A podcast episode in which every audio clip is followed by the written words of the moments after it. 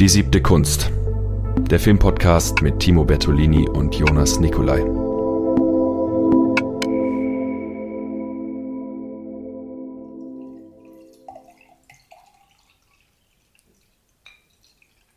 Und so hört es sich an, wenn man ein gutes Bier einschenkt. In der Tat. Welches Bier trinkst du heute? Ich trinke heute einen 100 Blumenpilz. Das ist ein, eine Privatbrauerei hier aus Wien. Die Blumenbrauerei äh, sitzt in der Endressstraße 18. Und das Schöne an diesem Bier ist, dass es in Zeiten, wo ähm, Pilz so verpönt ist, ich habe den Eindruck, Pilz hat in Österreich keinen hohen Stellenwert, es dieses wunderbare Pilz gibt, das durch seine fruchtige Note fast einen Pale Ale Charakter hat. Und ähm, also ich trinke dieses Bier wahnsinnig gerne. Das ähm, ein fantastisches Bier, um sich. Man muss gleich an Blumenwiesen im Sommer denken. Ja, vielleicht. Und ähm, es ist natürlich auch großartig, das zusammenzubringen ähm, im Gespräch mit guten Filmen. Und äh, da wollen wir heute gleich reinstarten. Ja, Ich fange mal an. neue Stammtischfolge Neue Stammtischfolge. Herzlich willkommen. zur Und- siebten Kunst. Ähm, wir äh, haben wieder sechs Filme dabei und ein kleines Thema gegen Ende. Und äh, ich fange an äh, mit einem Film, der gar nicht zu diesem Bier passt. Ähm, es ist ein düsterer Film. Exkremente, Blut, äh, Verwesung spielen eine Rolle. Billige, dreckige Kameraqualität, VHS, Vintage-Ästhetik. Ähm, es geht um den Film August Underground von 2001 von dem Genie Fred Vogel. Ähm, Kennt man.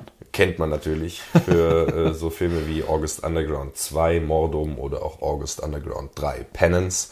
Ähm, oder eben August Underground, den ersten Teil, um den es jetzt gehen soll. Ähm, mir wurde der Film über einen USB-Stick als Datei äh, übermittelt und ist äh, damit sozusagen in dem Sinne, wie der Regisseur es auch ursprünglich hatte, diesen Film zu verbreiten. Er wollte ihn nämlich auf äh, äh, eine streng limitierte Anzahl von VHS-Kassetten ähm, ziehen und diese dann wild in Städten verteilen, auf öffentlichen Toiletten, auf Parkbänken liegen Geil. lassen und äh, auf die Weise seinen Film verbreiten. Äh, Das hat er dann gelassen aus Angst vor rechtlichen Konsequenzen. Nach und dem Motto Found Footage. Found Footage ist das Stichwort. Ähm, der 11. September kam dann dazwischen und dann hat er davon Ab Abstand genommen, was vielleicht auch besser so ist, denn der Film kommt daher wie ein Videotape, das man so finden könnte ähm, und spielt ganz stark mit dieser Snuff-Ästhetik, die ja in den 70er Jahren mit Cannibal Holocaust 1979 dann aufkam, mit Blair Witch Project dann äh, in den Mainstream eingedrungen ist 1999 und 2001 ähm, hat sich Fred Vogel gedacht, treiben wir das nochmal auf die Spitze und ähm, ignorieren jegliche Konvention. Es gibt keine Handlung, es gibt keine Charakterentwicklung, es gibt ähm, eigentlich nur zwei Figuren, die sich durchziehen, die auch relativ blass bleiben. Das Einzige, was sie verbindet, ist der Hedonismus und ihr unverhohlener Sadismus, den sie an den Tag legen und Sie, äh, wir sehen sie dabei. Der eine ist nie sichtbar, der ist immer hinter der Kamera. Das ist natürlich Handheld ähm, und wirkt wirklich so, als hätten zwei Psychopathen ihre Schandtaten gefilmt. Ähm, da sehen wir direkt zu Anfang eine Frau, die seit Tagen in einem Keller eingesperrt ist, der die Brustwarzen entfernt wurden, äh, während ihr verwesender Partner äh, am Boden liegt. Sie wird gezwungen, ein, ein Zeh von ihm zu schlucken. Sie wird äh, mit ihren eigenen Exkrementen beschmiert und das Ganze begleitet vom sadistischen Gelächter der zwei. Dann sehen wir sie mal in einem, auf einem Hardcore-Konzert, wo sie dann eine Schlägerei anfangen. Mal sitzen sie auf einer Blumenwiese. Äh, sie lachen über Fürze und ähm, haben Spaß an ihrem Exzess. Gegen Ende sehen wir dann auch noch so eine Art Soft-Porno-Szene, mit der der Film dann relativ abrupt endet. Äh, geht äh, alles in allem eine Stunde und zehn Minuten und ist ähm, ja äh, eigentlich ziemlicher Dreck. Ich wollte gerade schon fragen, was, was ist da der Nährwert? Naja, der Mehrwert, wenn man denn einen darin sehen möchte, ist vielleicht der, dass er vollkommen unprätentiös ist und in aller Radikalität ähm, menschliche Schaulust befriedigen will. Also Alle anderen Filme, die in dieser Art extrem sind, nehmen wir Mariandora, Melancholie der Engel, das ist ein riesiger Haufen prätentiöser Exkremente und ähm, mit, mit Nietzsche-Zitaten wird dann eine Ausweitung gezeigt und so weiter. Cannibal Holocaust selber versucht ja auch dann so eine Metaebene reinzubringen, indem dann die äh, Leute, die in den, in den Urwald gehen, dann sich viel grausamer verhalten als die sogenannten Kannibalen. Und Immer der Versuch, das alles nochmal irgendwie zu rechtfertigen, was gezeigt wird. Genau, es Ja. geht dann um so eine pseudo-intellektuelle, teilweise natürlich auch intellektuelle, da darf man jetzt nicht alles über einen Kamm scheren, aber doch um eine Rechtfertigung. Und das ignoriert der Film vollkommen, Okay. ähm, sondern ist einfach das, was er sein will, vollkommen unprätentiös und ähm, macht auch keine Kompromisse im Sinne von, wir brauchen ein Happy End, wir brauchen eine Auflösung. Es ist weder Identifikation mit den Opfern wirklich möglich, noch Identifikation mit den Tätern möglich. Und ähm, ja, dann kommt noch hinzu, dass das Ganze halt wirklich extrem authentisch gestaltet ist. Also wir sehen hier keine, keine Splatter-Orgie, wo das Blut bis zur Decke spritzt und äh, Gedärme rumfliegen, sondern alles, was passiert, ähm, ist sehr realistisch und könnte genauso möglich sein in irgendeinem Keller ähm, in Österreich. es ist, spielt in den USA und äh, ich, äh, das war jetzt keine Anspielung oder so. Nein, nein. Ähm, jedenfalls, äh, jedenfalls sieht es wirklich vollkommen echt aus, wenn man weiß, was sozusagen der Produktionskontext ist. Der sogenannte Regisseur wollte eigentlich eine Special Effects Firma gründen und hat Videomaterial gedreht, äh, was sozusagen seine, sein Können äh, beweisen sollte. Okay. Und das hat er dann ausgebaut zu einem Spielfilm. Und äh, Effektfilm. Effektfilm, ja. Also es ist nichts für schwache Nerven unter gar keinen Umständen. Es ist vor allen Dingen auch nichts, äh, was man uneingeschränkt empfehlen sollte. Aber ich finde, es ist ganz guter Anlass, sich äh, ähm, davon ausgehend dann zu beschäftigen mit, dem, mit den Grenzen des Zeigbaren, mit dem Extremsten, was es so zu sehen gibt. Und ähm, ja, auch mit, mit Snuff, der ja immer wieder ein Thema ist. Ein Videodrome von, von Cronenberg, wäre da so ein Film 86, glaube ich. Oder 88 oder sowas. Jedenfalls der, der sich damit auseinandersetzt. Und ähm, ja, man kann sich dann natürlich auch wieder fragen, ist das Kunst? Kann das weg? Und so weiter. Und das sind alles Dinge, die möglich sind mit diesem Film. Ähm, aber ja, das.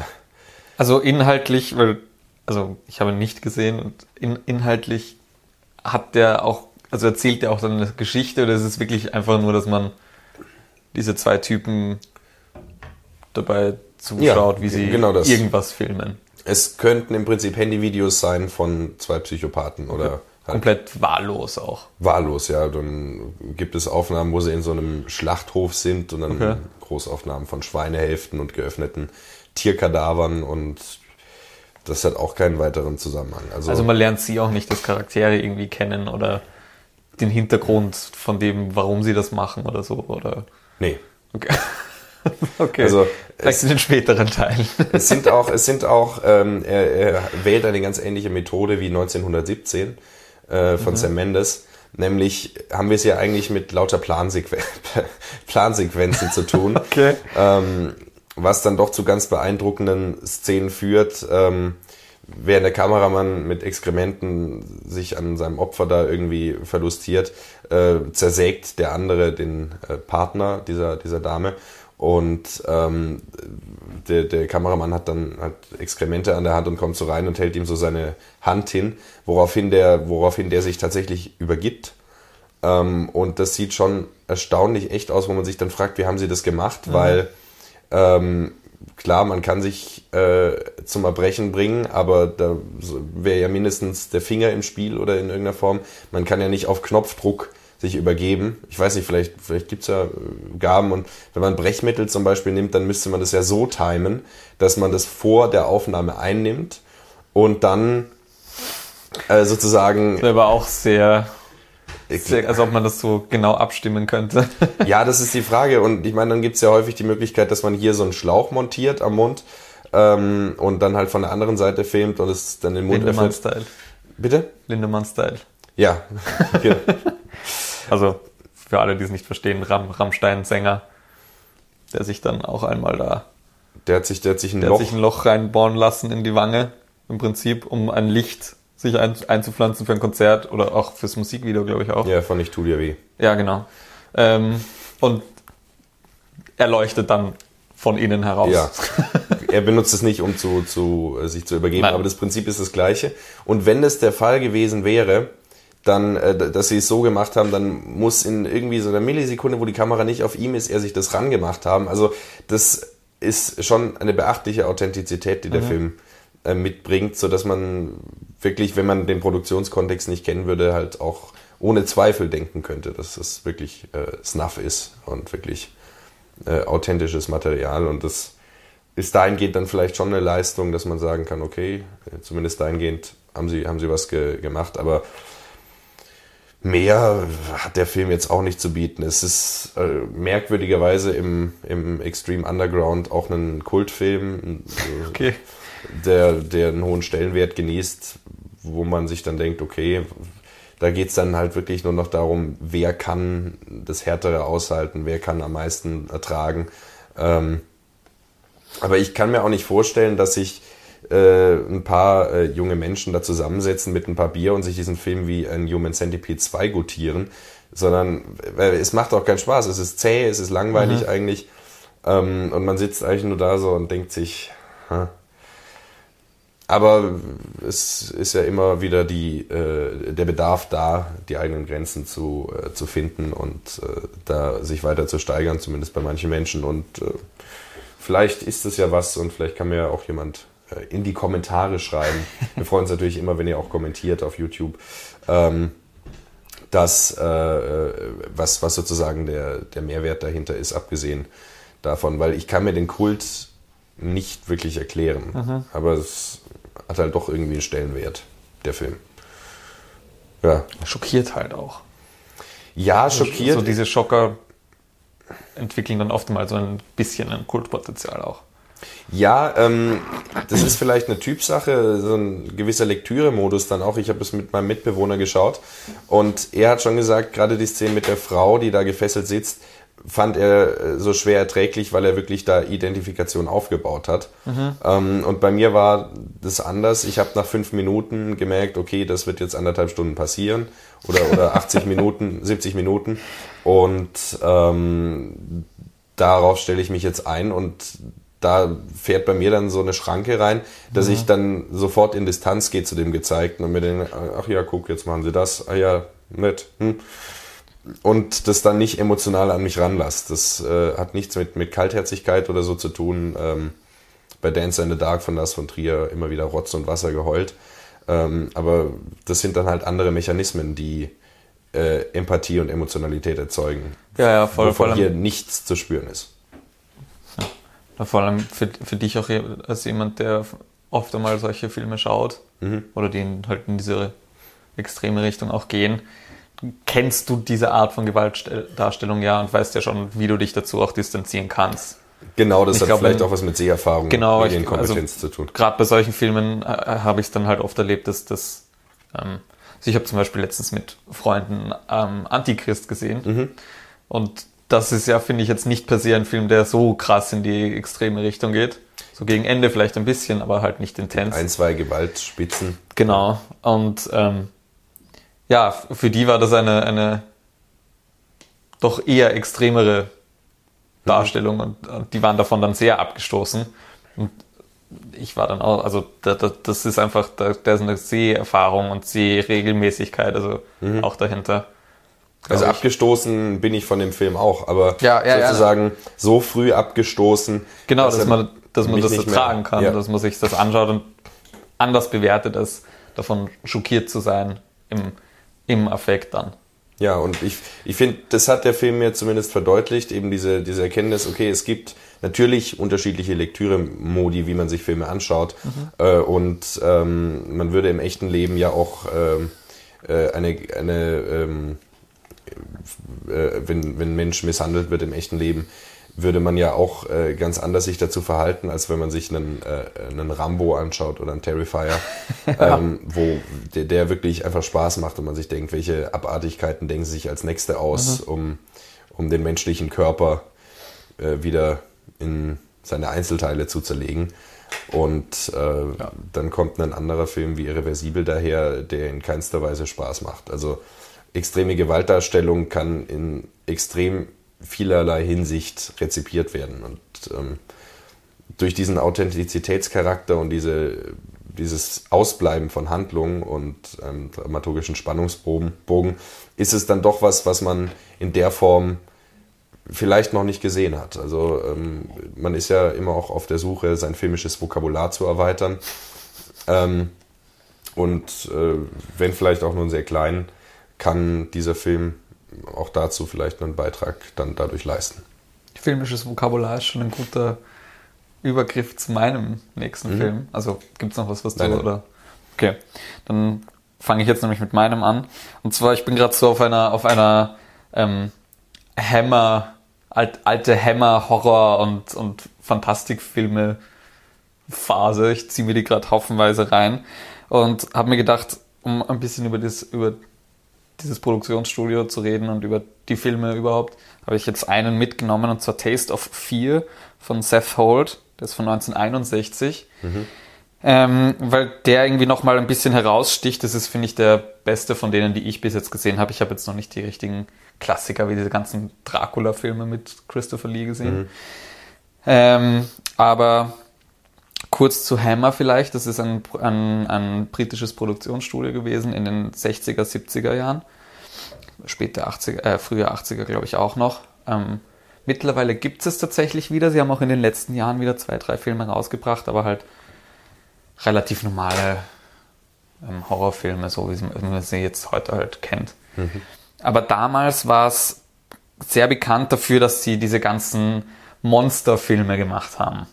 Also eben Dracula-Filme wie sonst was, Frankenstein. Dann haben sie da einen Film mit Medusa gemacht und einen, also die haben diese ganzen Sagengestalten nochmal neu auf, aufgenommen und neu bewertet und inszeniert.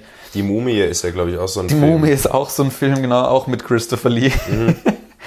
Ähm, Gab es ja dann das Remake einmal mit Brandon Fraser in ja, genau. Jahren. Und dann, glaube ich, 2017, 18 mit Tom Cruise. Ja. ja. genau. Mit Tom Cruise war der. Ich bin ziemlich sicher, dass es Tom Cruise war. Ja. Ah, na schau. Genau, aber also die haben, die haben ganz viele, ganz viele Horror-Klassiker auch da zu der Zeit produziert. Relativ billig sind die meisten Filme schon auch. Mhm. Aber es sind so, es sind so Studioproduktionen. Also in, in den Skripten ist jetzt nicht viel Inhalt. Das sind halt wirklich so Billigproduktionen rausgeballert, aber die, also die Studios setzen sowas, die haben schon Qualität, die schauen schon teilweise sehr, sehr genial aus, eigentlich, gerade für die Zeit auch. Mhm. Ähm, und genau, die haben einen extre also diese Hammer-Filme haben einen extremen Kultstatus, gerade was die Horrorfilme angeht. Sie haben auch noch so eben diese klassischen Abenteuerfilme, so diese Piraten und, und, und auch so Mumie ist zwar auch so in Richtung Horrorfilm, aber auch so dieses, wir, wir erforschen irgendeine alte Zivilisation. Ja. Das mhm. ist so ein Thema, das ganz oft aufgegriffen wird. Und ähm, ich habe Taste of Fear mitgenommen, weil das ein A, das ist ein Film, der eigentlich nicht so klassisch für diese Filme steht, mhm. weil der einer der wenigen ist, der die kein Special Monster haben, ähm, und zweitens, weil ich ein bisschen drüber reden möchte, dieses Thema von wegen, ähm, es ist ja, also auch in den letzten Jahrzehnten hat man das in Filmen oft einmal gesehen, dass ein Film rauskommt und man sagt, ah, oh, der hat das Genre revolutioniert und der macht was ganz Neues, ja. Ähm, und das fällt mir immer öfter auf, wenn man, wenn man, wenn ich diese ganz alten Filme schaue, also so mit 60 Jahren Abstand oder mehr, dass dann doch oft einmal es schon Filme gibt, die das gar nicht so neu machen, sondern die das nochmal irgendwie neu, also nur wieder, wieder aufgreifen, alte Themen, nur neu, anders inszenieren, aber nicht komplett neu machen. So auch die Mumie zum Beispiel. Mhm. Der, die Christopher Lee-Version kennt heute keiner mehr. Also wenn man von der Mumie redet, reden alle von der Brandon Fraser Mumie. Mhm. Und das ist die Mumie. Ja? Aber dass es das davor schon mal gegeben hat, weiß keiner mehr. Ist ja, ist ja bei vielen guten Remakes der Fall, wo dann oft gar nicht bekannt ist. Scarface ist ein Remake. Zum Beispiel ähm, auch. Die Fliege von Cronenberg ist ein Remake. Genau. Das Könnte sogar, das weiß ich gerade gar nicht, aber das könnte auch so ein Hammer-Film gewesen sein. Ich glaube nicht, aber Ich würde fast auch äh, sagen, dass es, dass es kein Hammer-Film war. Weil, weil die Hammer-Filme zeichnen sich ja dann doch häufig ähm, äh, charakteristisch für den Gothic-Horror. ja, genau, das ist Und- auch nochmal. Also eben dieses, dieses äh, äh, alte Schlösser, Vampire, äh, Zombies, alles so ein bisschen im, äh, in diesem im Gothic-Stil. Und die Fliege ist, glaube ich, das Original doch auch eher ein Body-Horror-Film. Ist ein Wenngleich, 20th Century Fox, ja. ja, wenngleich er natürlich nicht an die Drastik von Cronenbergs Fliege rankommt.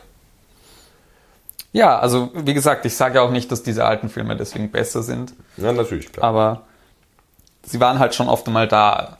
Und bei Taste of Fear sehe ich das zum Beispiel mit Get Out. Also ich habe den gesehen und wa- war, weil Get Out hat, finde ich, auch, auch so diesen Status von, oh, der hat das Horrorgenre nochmal dann in andere Tiefe reingebracht, so Thema Art Horror und so. Ein bisschen. Ähm, und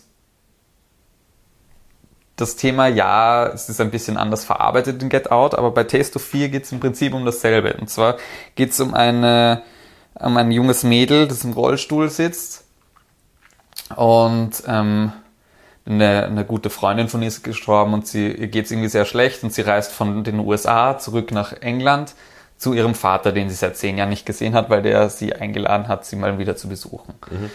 Ähm, und sie kommt dort an und der Vater ist nicht da, aber die Stiefmutter ist da und die Stiefmutter ähm, sagt, sagt, sagt ihr, der Vater ist verreist.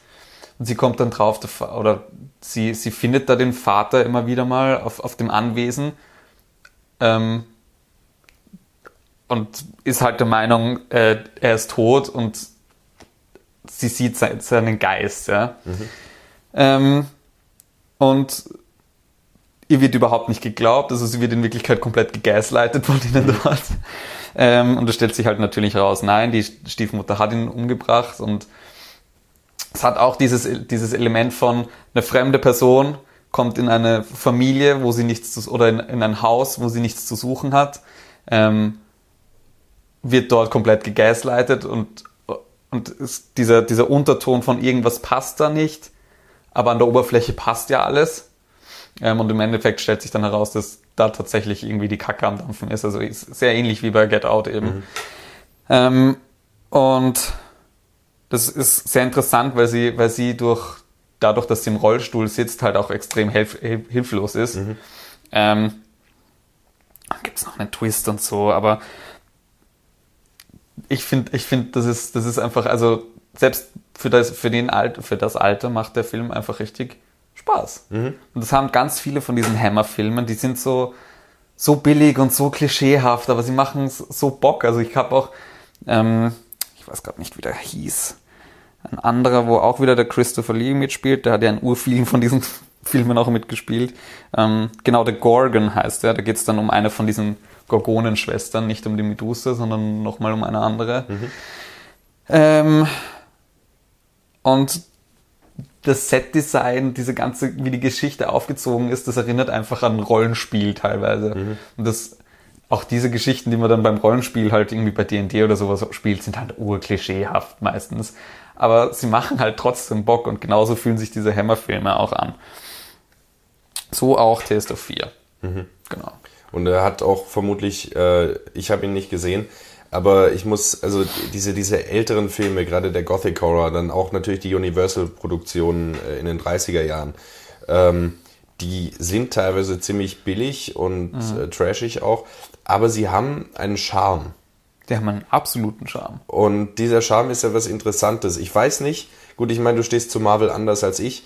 Ähm, äh, ich meine, es wurde in den Kommentaren darum gebeten, sich mal mit Marvel auseinanderzusetzen. Ich fürchte, darum wer- werde ich nicht herumkommen, aber ähm, bis, bis es dann soweit ist, kann man vielleicht äh, durch einen Verweis jetzt zumindest mal vertrösten. Nämlich ähm, frage ich mich, ob das bei den Marvel-Filmen, die ich jetzt absolut verachte, größtenteils, ähm, äh, dazu, also ob man dann auch ähm, in 40 Jahren, 50 Jahren äh, diese Filme wieder schaut und äh, mit, mit einer Nostalgie zurückbringt und sich denkt, ah, die hatten schon auch einen Charme, die hatten schon irgendwas Eigenes. Die sind natürlich total billig und also billig im Sinne von, äh, sie machen sich's einfach. Ja. Ähm, und äh, erzählen keine wirklich großartigen Stories, sind ewig auf diese Wiederholungslogik angesetzt, was ja bei diesen Filmen auch ist. Ich weiß nicht, wie Absolut. viele Dracula-Filme es gab. Ähm, ich glaube, sieben oder acht hat Christ also Christopher Lee hat, glaube ich, lass mich das kurz nachschauen, da steht eh. Christopher Lee hat, glaube ich, zehnmal Dra Dracula gespielt und acht, achtmal in, in Hammer-Produktionen und dann noch zweimal in anderen Produktionen. Also, Ja, also äh, da, da- ist diese, diese serielle Logik auch absolut gegeben. Ähm, deswegen, deswegen bietet sich ein Vergleich an und vielleicht ist es dann so wegen. Franchising is new und so. Das gab's schon immer. Ja. Ne, ist die Frage, ob man dann äh, jetzt einfach sozusagen äh, mit der Brille der Gegenwart anders sozusagen äh, in eine verklärte Vergangenheit schaut und sich denkt, ah ja, damals diese Filme, die hatten schon ihren Charme und so weiter. Und ob, ob, ähm, ob bei Marvel vielleicht ein ähnliches Phänomen eintritt mit der Zeit. Vielleicht sitzen dann junge Cineasten in 60, 70 Jahren da und denken sich, ja, damals haben sie noch äh, charmante Filme gemacht. Naja, das, was ich schon merke mittlerweile, weil ich, wie gesagt, ich, ich mag ja Marvel schon noch mal ein Stück mehr als du. Ähm, die letzten zwei, drei Jahre, also diese ganze Phase 4 Filme, äh, waren fast alle scheiße. Und allein dadurch merke ich schon, dass ich jetzt anfange mit so einem ähnlichen Blick auf die anfänglichen Filme, die Iron Man und die ersten Captain America, die ersten Avengers zurückzublicken und mir zu denken, ah, das waren schon noch, die hatten schon noch Charme, die waren schon noch cool. Und die jetzt haben das halt nicht mehr. Also vielleicht fängt das jetzt schon langsam an, dadurch, dass es auch vielleicht auch zu viel wird, weil ich meine, okay, 10 Dracula-Filme gegen 30 Marvel-Filme ist dann doch nochmal eine andere Liga. Aber vielleicht kommt das. Kann ich mir schon vorstellen. Wir werden sehen, uns dann natürlich in 60 Jahren im Podcast besprechen. Und Dass es dann noch Podcasting überhaupt gibt. ja, vielleicht hat dann JetGPT übernommen. Oder es gibt eine neue Form, Ja. mit denen sich die Menschen vom Denken abhalten lassen können. Aber noch kurz zu Taste of Fear, ähm, nämlich auch zur Person Christopher Lee. Ich habe jetzt öfter mal ihn angesprochen. Ähm, ich glaube, Christopher Lee ist. Ist doch tot. Ja, das stimmt. Wie hast du ihn ansprechen können? Also Eieiei. du, du hast ihn angesprochen. So, ja, genau. In, Im Podcast habe ich Ja, den Namen gerade angesprochen. Ja. ja, okay. Ähm, ich glaube, Christopher Lee ist jedem von uns ein Begriff. Saruman, Count Dooku. Count Dooku, genau. Er spielt den Vater von, von, von Willy Wonka in Charlie und die Schokoladenfabrik. Oh, Tatsache. Ja, genau. Einige Tim Burton-Filme hat er, hat er mitgespielt. In Hugo hat er mitgespielt von Scorsese. Mhm. Der, der großartige Hugo Capret. Genau. ja, Ähm, also der ist, der ist auch für die jetzige Zeit ein absoluter Begriff, Christopher Lee. absolut, ja. Und aber seine, seine Großzeit, der hatte ja zur Zeit dieser Hammer-Filme. Also selbst da war er ja schon ein, ein riesiger Star und das sind eigentlich ganz viele Filme, die heutzutage im Mainstream keinen Platz mehr haben. Ähm, und deswegen wollte ich da nochmal das irgendwie hervorheben, dass das, das ist die Legende Christopher Lee. So, der war, das ist richtig cool, ihn so ganz jung, ich meine, er kennt ihn auch überhaupt nicht. Also wenn, wenn ich das Bild von Saruman im Kopf habe, das ist nicht Christopher Lee, den ich da in den Filmen sehe. Es ist ganz schwierig, den auch, auch zu fassen als denselben Ja. Schauspieler. Ähm, Ich meine, man muss bedenken, der hat ja schon 66 Dracula gespielt. Ja. Also, absolut. Na, 28. Also ich glaube, der erste früher. Ich glaube, der erste war 59 sogar. Da bin ich, aber du kannst ja kurz Moment, ich, nachgucken. ich, ich schaue kurz nach. also ich habe die Zahl mit dem ersten Dracula 66 im Kopf. 58 sogar. 58, um Himmels 58. Also 50 Jahre im Filmgeschäft. Er Länger, glaub 60. ich. Also er ist ja jetzt erst vor kurzem gestorben. Er ist erst 2015, glaube ich, gestorben. Das ist doch schon so lang, okay. Ja. Christopher Lee, lass mich kurz schauen. Das sind so Leute, wo man in der U-Bahn dann so, ah, schau, guck, jetzt ist der auch Ja, gestorben. 1922 ist er geboren. Hm. Ähm, und 2015 ist er gestorben und er ist tatsächlich, er hat zum Schauspielen erst angefangen in den äh, späten 40er Jahren, meine ich, oder? Ja, in den späten 40er Jahren hat er tatsächlich erst zum Schauspielen angefangen. Ähm, bis eben späte 50er Jahre. Also da hat er so in ein paar kleineren Produktionen mitgespielt.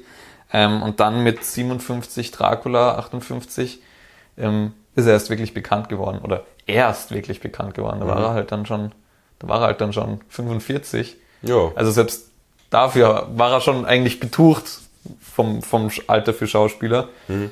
Und dass der in Herr der Ringe war er dann 80, wie er Saruman gespielt hat. Also das ist schon ein Wahnsinn. Ja.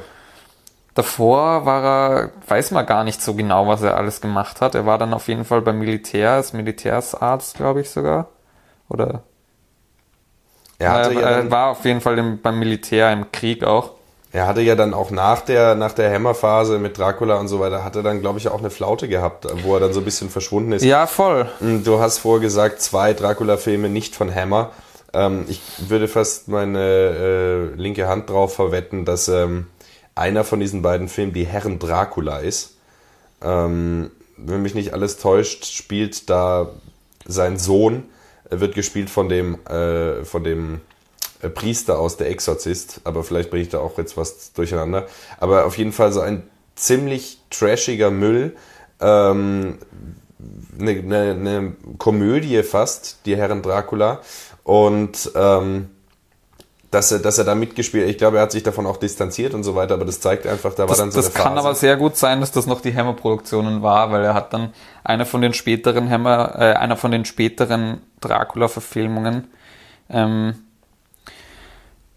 auf Deutsch heißt der Nachts, wenn Dracula erwacht. das Ähm, ist natürlich auch was, was man hervorheben muss, die großartigen äh, deutschen, Deutschen Titel. Ja, absolut. ähm,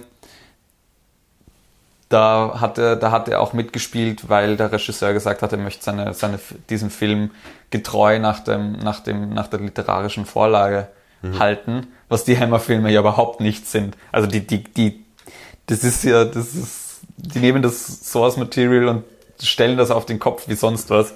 Ja, eine, eine große Verwurstung äh, der, der Mythologie und der Literatur. Oh ja.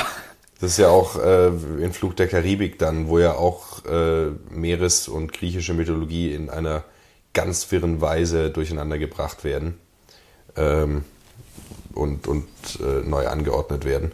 Also das äh, zieht sich auch durch. Das ist auch kein neues Phänomen. Tarantino dann, das sind alles so Kandidaten, die, die da ähnlich vorgehen.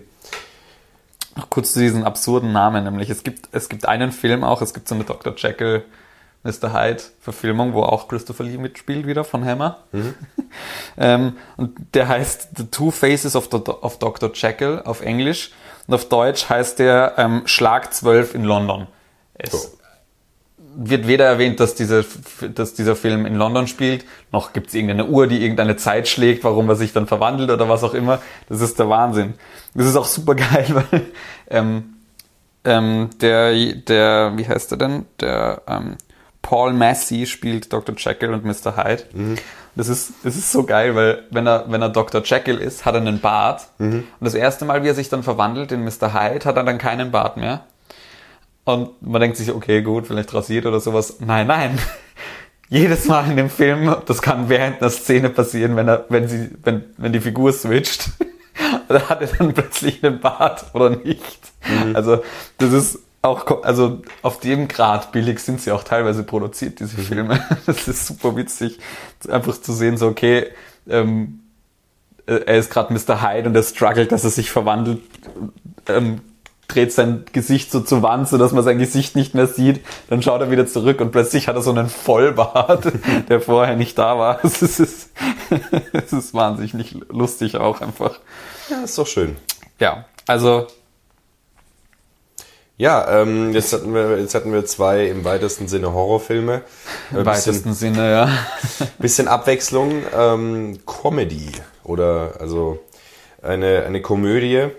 Ähm, Kultkomödie für mich persönlich auch vielleicht die eine, eine der besten Komödien äh, für mich überhaupt. äh, neben, neben Big Lebowski und äh, Life of Brian von Monty Python. Muttertag. Wer, Muttertag äh, ähm, muss ich noch ein paar Mal schauen, damit er, damit er diesen Status erreicht. Aber ich sehe das Potenzial auf jeden Fall. Ähm, aber es geht um ähm, 00 Schneider Jagd auf Nihil Baxter von Helge Schneider äh, aus dem Jahre 1994, das Jahr, wo er auch dann wirklich Bekanntheit erlangt hat. Und ähm, ja, äh, was, was kann man dazu sagen? Äh, Christoph Schlingensief, Co-Regie, auch an der Kamera gewesen. Mhm. Musik von Helge Schneider natürlich äh, und Regie eben auch und äh, Drehbuch von Brötchen. So wird es zumindest im äh, Vorspann genannt, Drehbuch Brötchen. Aha. Ähm, das sagt. Gibt's, gibt's da irgendwie Näheres dazu, wer das ist? Oder?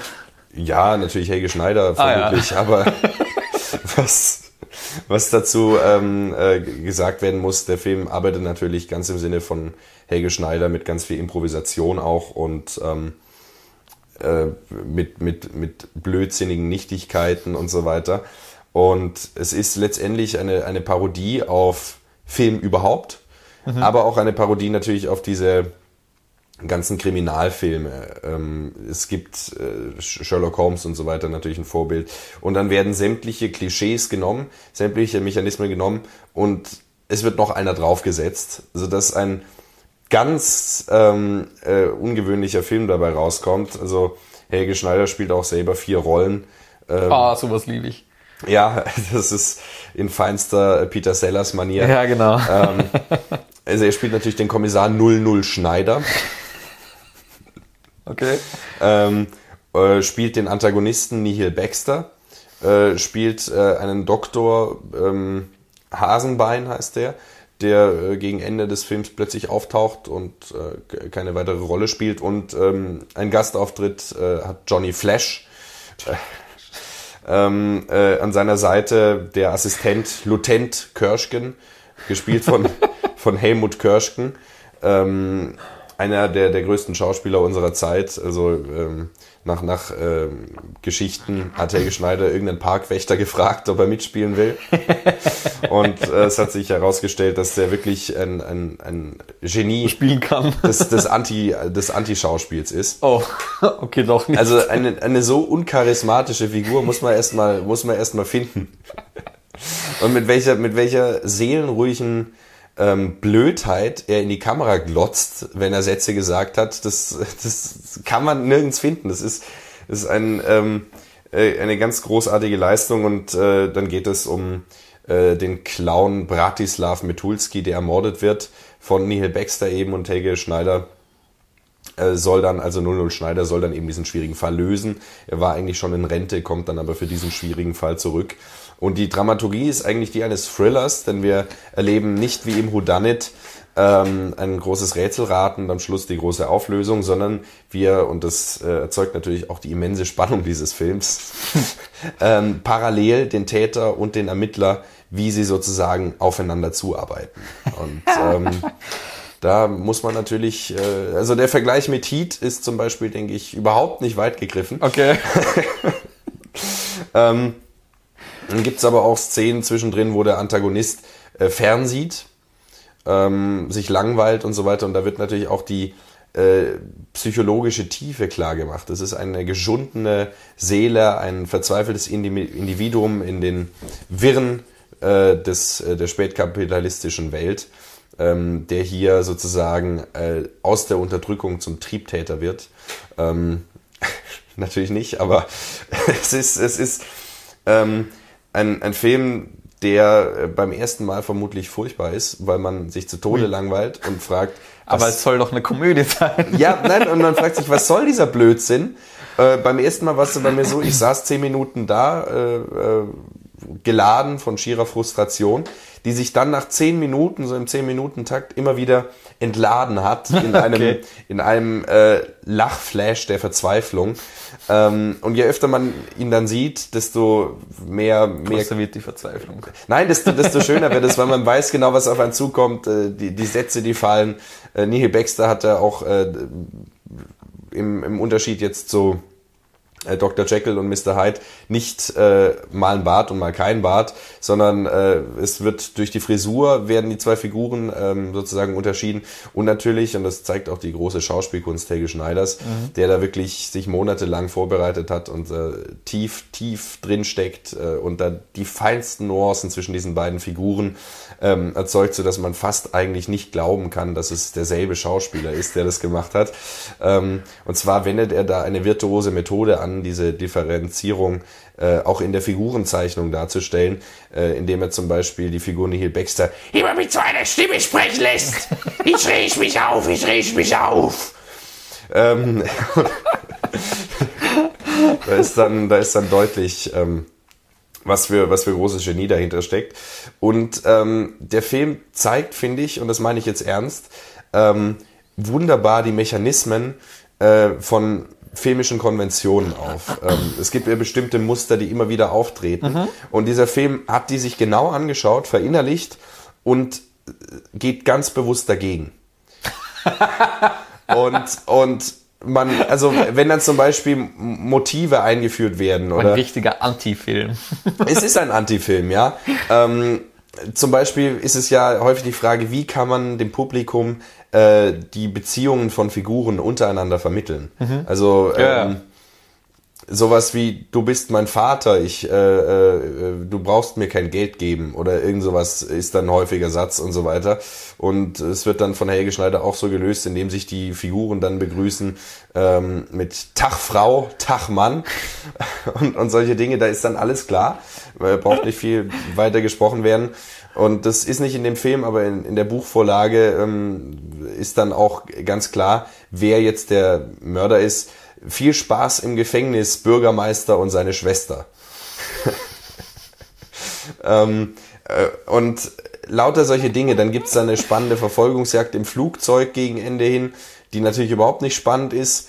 Ähm, dann lässt der Film ganz häufig auch einfach Outtakes drin Geil. Also, dass die Figuren halt anfangen, zu, anfangen müssen zu lachen.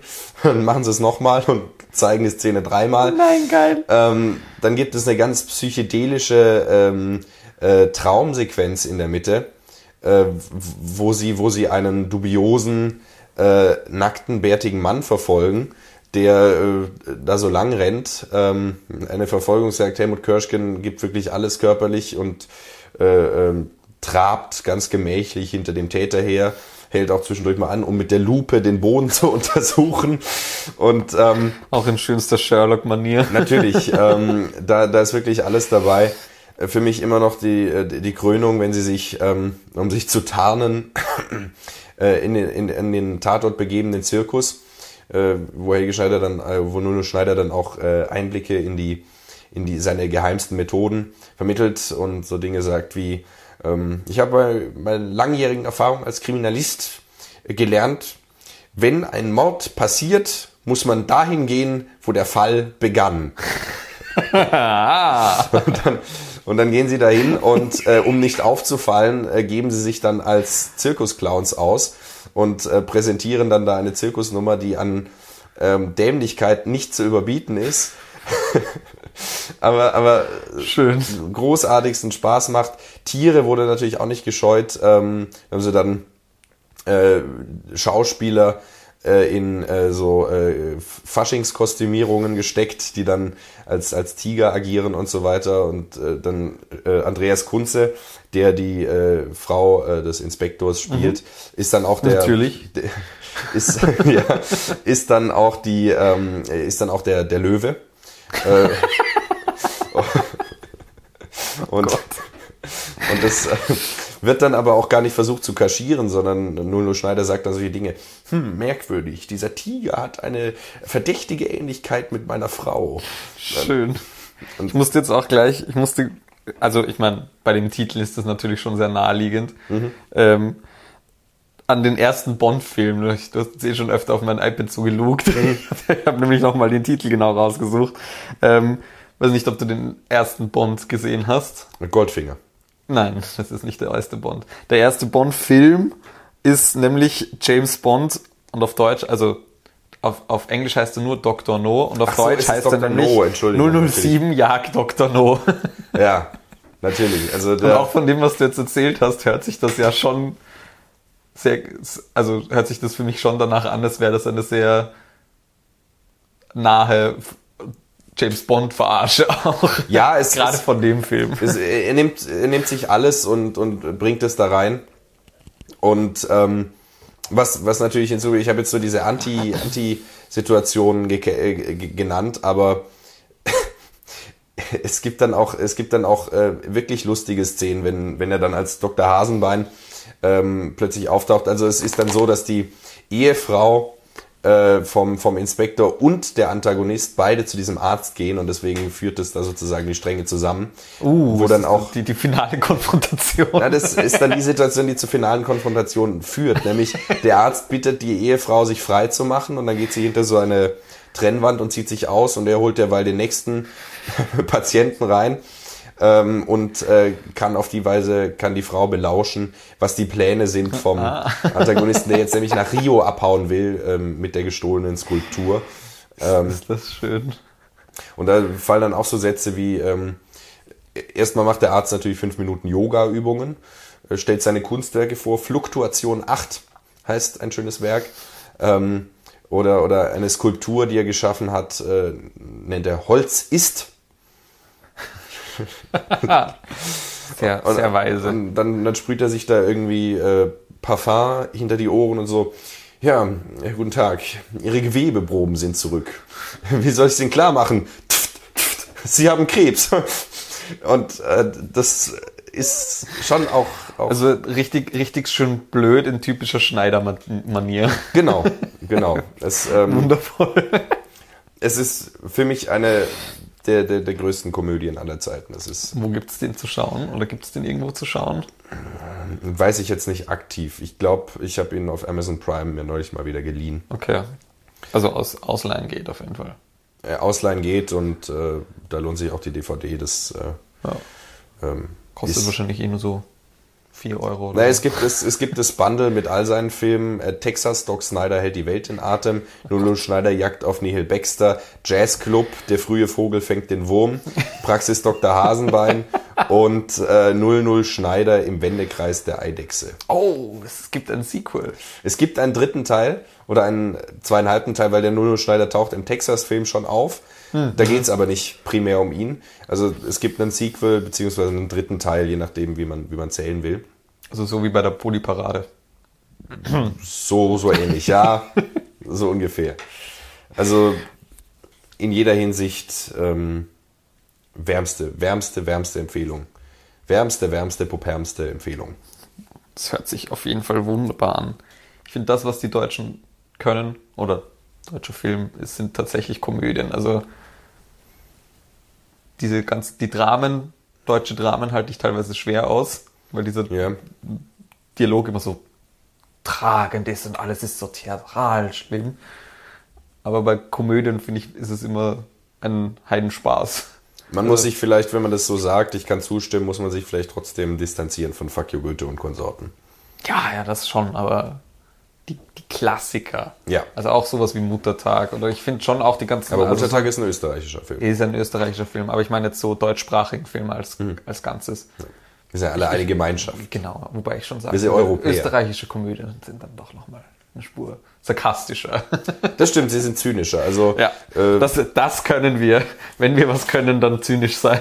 nee, das ist ähm, ja auch zum Beispiel bei Braunschlag eine, äh, zumindest mal ähm, muss man, muss man würdigen, es ist schon sehr mutig, äh, zwei oder zweieinhalb Jahre nach der Fritzl-Geschichte in Amstetten ähm, sich darüber offen lustig in der Serie zu machen und das äh, sozusagen auch im Prinzip nachzu, nachzuspielen und dieses Ja. Motiv einzuarbeiten und lächerlich zu machen. Das ist zwei Jahre später. Man kann es unsensibel nennen, man kann es mutig nennen, aber es ist zumindest Funktioniert. es ist charakteristisch, ja. Ja, absolut. Na, auch mit, mit, ich weiß nicht, ob du das noch kennst. Wir hatten auch früher hatten wir so eine, so eine, so eine, ähm, eh so versteckte Kamera-Sendung. Echt fett heißt die. Und d- da haben die ganzen klassischen Österreich-Wiener Comedians mitgemacht eigentlich. Also der Palfrader, der Kaiser, ähm, der Viktor Gernot hat da auch teilweise mitgemacht. Alle. Niki ja. Ovcharek auch? Das weiß ich jetzt nicht auswendig, aber es waren also viele von denen, die dann später nochmal anderweitig sehr erfolgreich geworden sind auch. Ähm, so Anfang der 2000er war das. Okay. Ähm, und die sind dann halt irgendwann zu bekannt geworden, dass, dass sie das noch durchziehen könnten. Die, die haben Stuff abgezogen. Also genauso, genauso, genauso Sachen, die man im Muttertag auch sieht, nur halt auf versteckte Kamera im echten Supermarkt oder in der U-Bahn. Das ist wahnsinnig geil, muss man sich auch mal geben. Also Ja. da gibt's geniale Sketches auch. Na gut. Am Rande sei kurz bemerkt, uns gibt es auf YouTube mit Bild, aber auch auf Spotify, iTunes, Deezer, Google sowie sämtlichen anderen gängigen Podcast-Portalen und per RSS-Feed für einen flexiblen und individuellen Hörgenuss. Wir freuen uns über jede Unterstützung und wären fürs Abonnieren, Liken und Teilen aufrichtig dankbar. Außerdem gibt es uns auf Instagram als erziebte Kunst. Auch dort lohnt es sich vorbeizuschauen, um keine weiteren Folgen mehr zu verpassen. Dann werden wir wieder ein bisschen makaberer. Bitte. Ähm, und zwar habe ich jetzt nochmal was anderes, nämlich Mad God. Ist auch, würde ich sagen, ein Horrorfilm. Eigentlich schon. Beziehungsweise, also, ist kein Slasher oder so auf konventionellen Horror getrimmt, aber ähm, also Wikipedia nennt es einen Experimental Horrorfilm. Dem würde ich so auch sehr zustimmen eigentlich. Und zwar ist der von Phil Tippett. Weiß ich nicht, ob der Name jetzt vielen was sagt. Sagt dir Phil Tippett was? Äh, ja, im Zusammenhang mit Mad God habe ich den Namen schon mal gehört. Okay. ähm, der ist tatsächlich eine wahnsinnige Größe, was Stop-Motion-Animation angeht. Der Film ist auch komplett in Stop-Motion gemacht. Ähm, und zwar. Genauso wie der Lego Movie. ja. Genau. Mhm. Nein, tatsächlich ist echtes Stop-Motion. ähm, und zwar ist Phil Tippett bekannt für seine Visual Effects im zum Beispiel Jurassic Park. Er ist der Dino-Animator für die Animatronics oder hat er, er hat auch ähm, Damals bei Spielberg schon, oder ja, jetzt bei ja, nein. Okay. Damals bei den alten Jurassic Park tatsächlich. Ähm, in Star Wars hat er ganz viel Stop-Motion-Animationen und, und, und Maske von den, von den Figuren gemacht. Oder also zum Beispiel ähm, Jabba hat, hat er gemacht. Und ähm, Robocop hat er komplett designt. Also eine tatsächliche wahnsinnige Größe, was Visual Effects angeht. Ähm, und Mad God ist jetzt sein Mag persönlicher Magnum Opus, kann man sozusagen sagen. ähm, und zwar ist die, ist die Idee schon vor 30 Jahren entstanden. Er hat da auch schon immer wieder mal so kleine Snippets als, als Mini-Kurzfilme rausgebracht von dem, von Mad God. Wenn man sich das so anschaut, dann versteht man auch, warum der Prozess so lange gebraucht hat. Also er hat vor 30 Jahren schon mal damit angefangen, dann relativ lang pausiert und dann nochmal vor zwölf Jahren aktiv dran angefangen zu arbeiten. Und vor zwei Jahren ist das Ganze fertig geworden. In den Kinos jetzt erschienen auch. Letztes Jahr, dieses Jahr jetzt bei uns halt gelaufen, vereinzelt. Ähm, und also es ist ganz schwierig, finde ich, diesen Film zu beschreiben. Das ist ein wahnsinnig nihilistisches, nihilistischer Albtraum einer Welt, der gezeichnet wird. Ähm, die Prämisse ist, dass, dass die Welt von, von einem Gott ähm, ähm, re- regiert wird, der verrückt geworden ist. Man sieht diesen Gott, glaube ich, nie. Es ist sch schwierig, auch was zu interpretieren bei dem Film. Ähm, und im Prinzip ist es ein gesamtes Worldbuilding. Also es passiert schon auch was in dem Film. Man sieht, man sieht, man sieht ihn selber, er spielt dann selber auch Rollen. Also es sind trotzdem Stop Motion, aber es, spielt, äh, es gibt einige wenige Einstellungen, wo tatsächlich auch normal gefilmt wurde mit Schauspielern.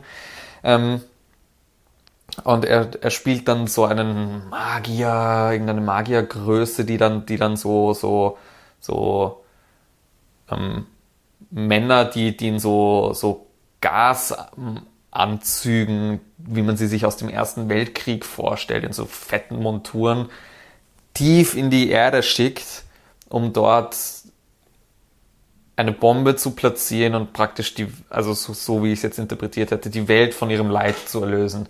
Und man sieht diese ganze Wanderung die Welt hinunter und man, man sieht die, die abstrusesten, abgefahrensten ähm, Darstellungen von den größten Albträumen, die du dir vorstellen kannst. Also es hat so richtig so, so einen, so einen ähm, Cosmic Horror Vibe auch mhm. extrem und diese, diese, diese, diese ähm, post-transhumanistischen, dystopischen Vibe.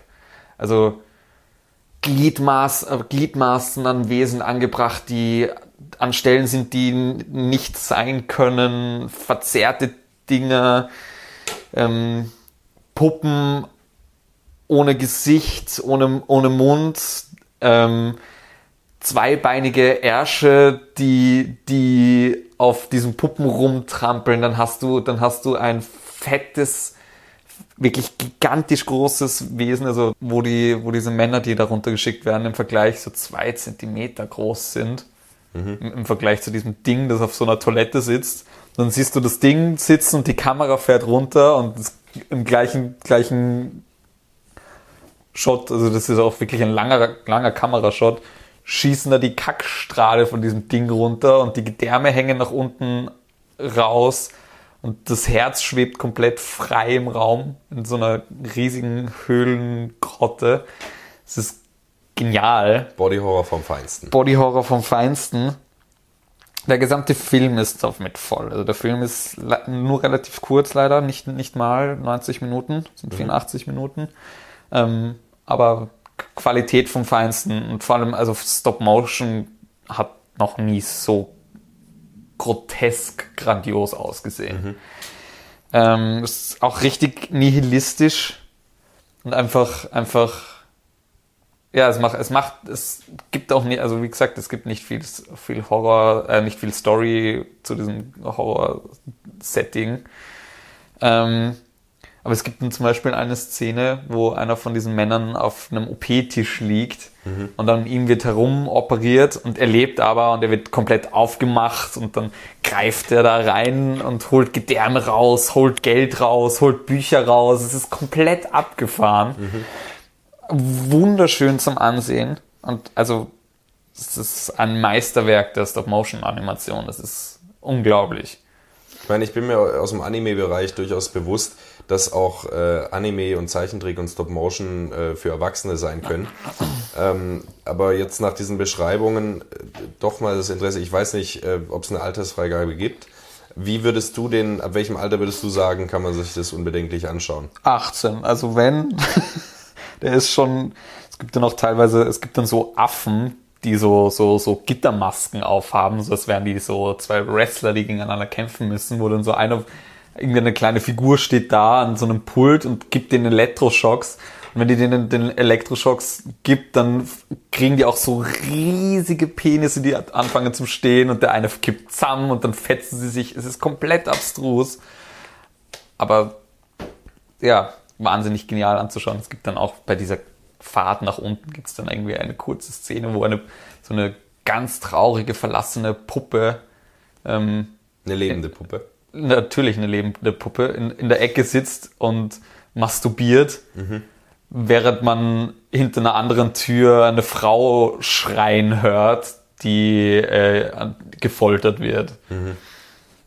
Und das aber, es bleibt alles komplett kontextlos. Es ist alles so wahnsinnig nihilistisch. Also, aber, also, das finde ich auch also das macht auch sehr viel von diesem Vibe aus. Mhm. So, da ist keine Hoffnung in diesem Universum. Da gibt's nichts Schönes, keinen Frieden.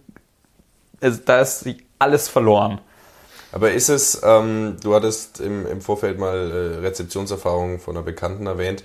Ähm, ist es, wie würdest du es einschätzen? Ist es wirklich ein Film, wo du danach fertig bist? Ist es ein Horrorfilm, der äh, Horror ist in dem Sinne oder ist es einfach ein Fest an Groteskheit, äh, an der man sich äh, sozusagen ergötzen kann und sich anschauen kann? Ach, guck mal, wieder eine abgefuckte Idee, wie also wunderbar. Jumpscares oder sowas hat der Film eigentlich gar nicht. Es ist eher ein, ein Fest an diesem Grotesken. Ja. Aber so wahnsinnig auf die Spitze getrieben. Und zwar gar nicht, gar nicht auf diese, auf diese, wie weit kann ich gehen, wie jetzt vorher bei dem, bei, bei August Underground, sondern so,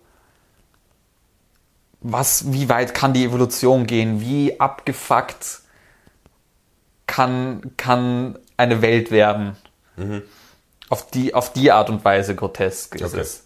Also es geht nicht darum, dass, dass Vergewaltigung explizit dargestellt wird oder so an die Grenzen gegangen wird, wie auch immer, sondern es geht wirklich an die Grenzen des, des Lebendmöglichen.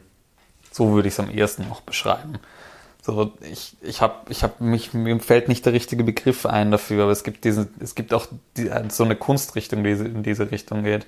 In diese Richtung von eben so transhumanistisch, posthumanistisch, aber das ist auch nicht der richtige Begriff, sondern diese völlige Entstelltheit der, der ähm, Evolution. Das heißt, die Wahl, das als Stop Motion aufzuziehen, ist dann sozusagen auch im Sinne dessen, was passiert und die richtige Wahl. Oder könntest Ja. du dir eine Realverfilmung vorstellen? Nein, absolut nicht. Auch nicht von Also Cronenberg? Nein, Okay.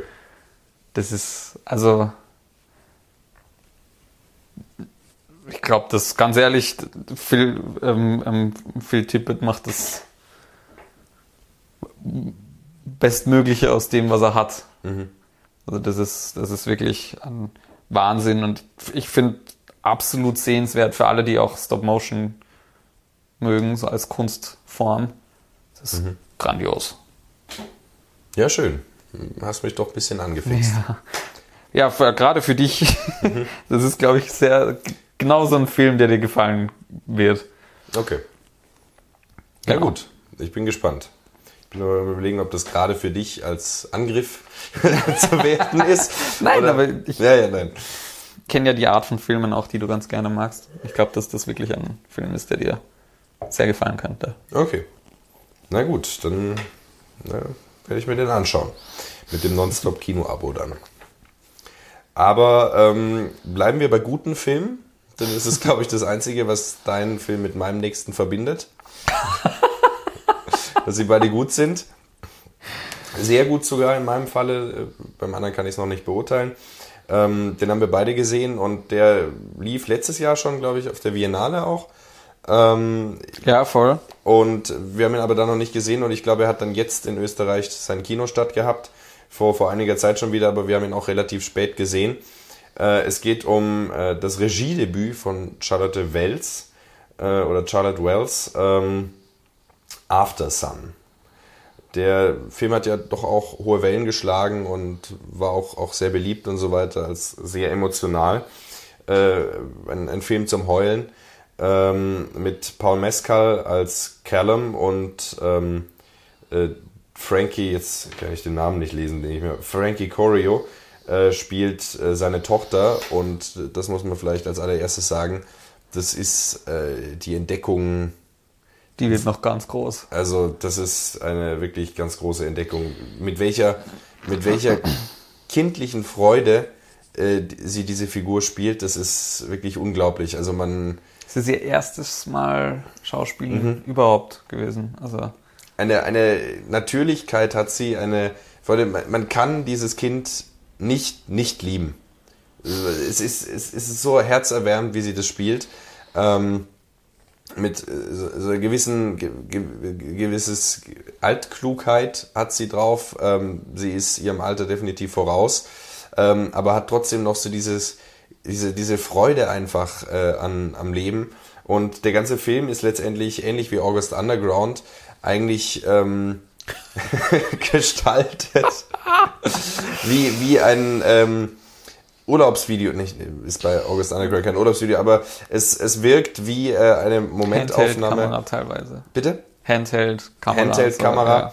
Ja. ähm, und das Ganze ist auch eigentlich eine Erinnerung der Erwachsenen an ihre, an ihre Kindheit äh, mit ihrem Vater, der getrennt lebt von seiner Frau, ausgelöst durch ein Videotape, was sie sich dann anschaut mit 30. ähm, ungefähr so alt wie ihr, wie Vater, ja, ein bisschen älter war er schon, also der Schauspieler zumindest ist um die 30. Ähm, damit wird dann auch gespielt. Der Vater war auch, glaube ich, so um, um die 30. Der Genau, war damit- ist ja auch noch wahnsinnig jung als Vater, Vater in dem Film. Vielleicht kurz, Ja. es geht halt auch, also sie schaut sich diese Filme an. Es geht halt darum, dass man eigentlich den Urlaub von den Zweien sieht, Genau. den sie in der Türkei haben oder verbringen miteinander. Sie ist um die 12, er ist so um die Anfang 30. Äh, damit wird sich ja auch gespielt, dass, ähm, dass, die, äh, dass der Vater so extrem jung ist, wenn er äh, einmal als der große Bruder von ihr gehalten wird.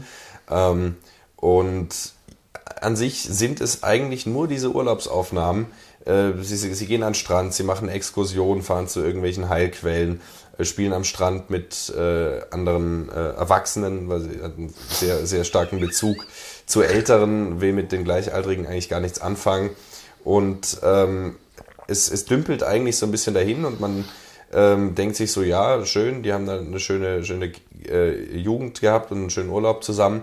Ähm, was aber überhaupt nicht störend ist, weil diese innige Beziehung zwischen Vater und Tochter so wundervoll dargestellt. Also die haben eine Chemie ähm, Das ist wirklich der Wahnsinn. und, und gleichzeitig dann äh, wird die ganze Zeit schon so ein bevorstehendes Unheil angekündigt. Also ähm, Man merkt, dass es, dass es ähm, wie Ca- Caleb, gell? Mhm. nicht Caleb, ja, Caleb, ähm, sagen wir es mal, nicht gut geht. Mhm.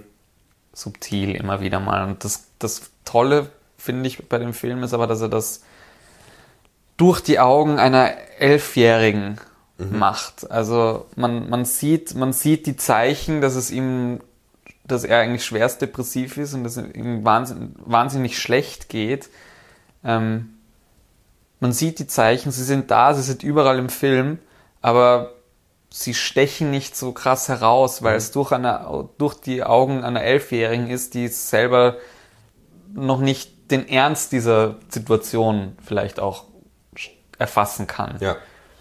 Und es sind ja auch so Phasen. Ihm geht's ja dann immer wieder mal auch wirklich gut und seine Tochter baut ihn dann auch auf und ist ihm da, ist, ist, ist da auch auf jeden Fall ein großer Gewinn für ihn. Dann wird so angedeutet, dass die Scheidung äh, auch äh, auf ihm lastet, insofern als dass sie vielleicht von der Frau sozusagen ähm, einseitig äh, gewollt wurde. Und ähm, dann gibt es immer wieder neben diesen sehr naturalistischen, ruhigen Aufnahmen so ähm, surrealistisch anmutende Traumsequenzen, ähm, die so eine Metaebene symbolisieren. Man, man, man, The Rave. ja, Rave. Ja. Und ähm, es, es äh, wird dann damit enden, dass der Urlaub zu Ende ist und der Vater geht in einer Aufnahme dann äh, in einen Raum rein und man sieht da dieses schwarz-weiß flackernde Licht schon, äh, äh, wenn er in diesen Raum reingeht. Und äh, Wollen wir spoilern? ja, ich würde schon sagen, das Okay. ähm, ist wichtig. Es ist, es ist, also ich meine, das ist ja der, das ist ja der letzte Shot, das ist die letzte Einstellung, genau, die alles sagt.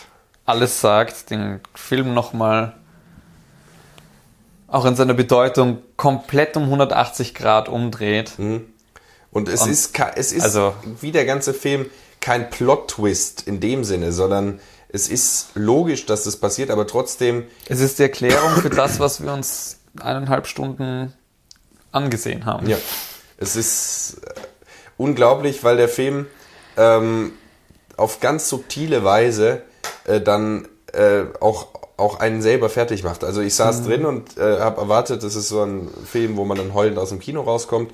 Und dann war der Film rum und ich war bewegt.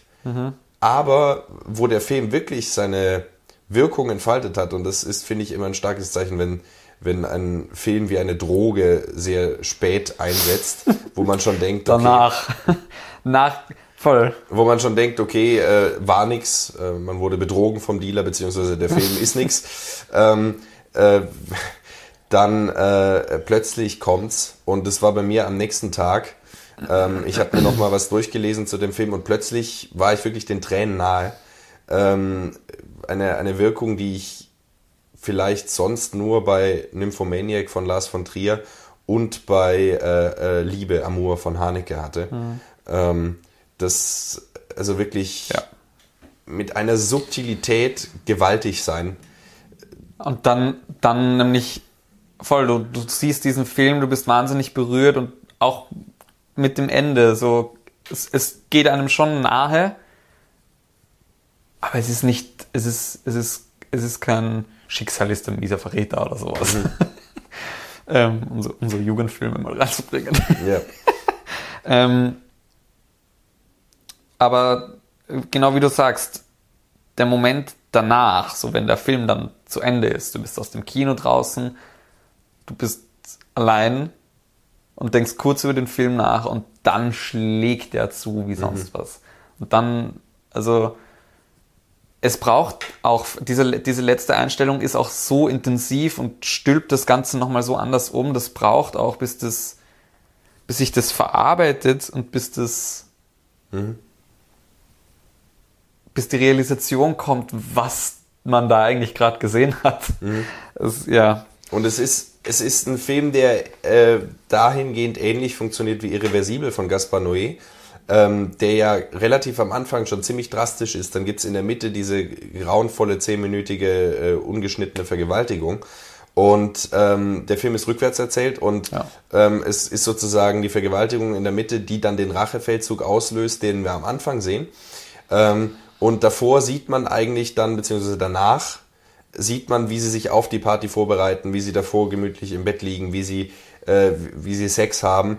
Und je schöner der Film wird, desto verzweifelter wird man eigentlich als Zuschauer, weil man ja weiß, was danach kommt. Und diese, diese schöne Kindheitserinnerung, diese Aufnahme eines Traums eigentlich. Ähm, äh, jetzt sprichst du wieder über After Jetzt spreche ich wieder über Aftersun, genau. Ja.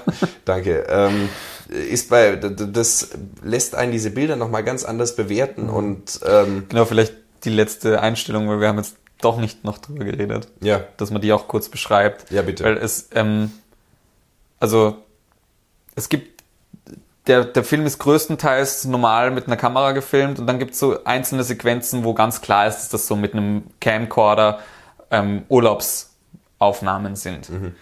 Gibt's dann auch die Wiederholung, einmal im Camcorder die Szene. Genau, und dann nochmal normal, so wie sie passiert, beziehungsweise so wie sie erinnert wird. Ähm, und zwar ist die letzte Einstellung dann, oder die, die Sequenz der letzten Einstellung, man sieht, man sieht die Kameraaufnahme von Caleb, also Caleb hat den Videocamcorder in der Hand und filmt Sophie dabei, wie sie eigentlich beim, beim, beim Gate, beim Flughafen ist, um zum Flugzeug zu gehen und man sieht sie und man sieht, okay, das sind die letzten Momente von dem Urlaub.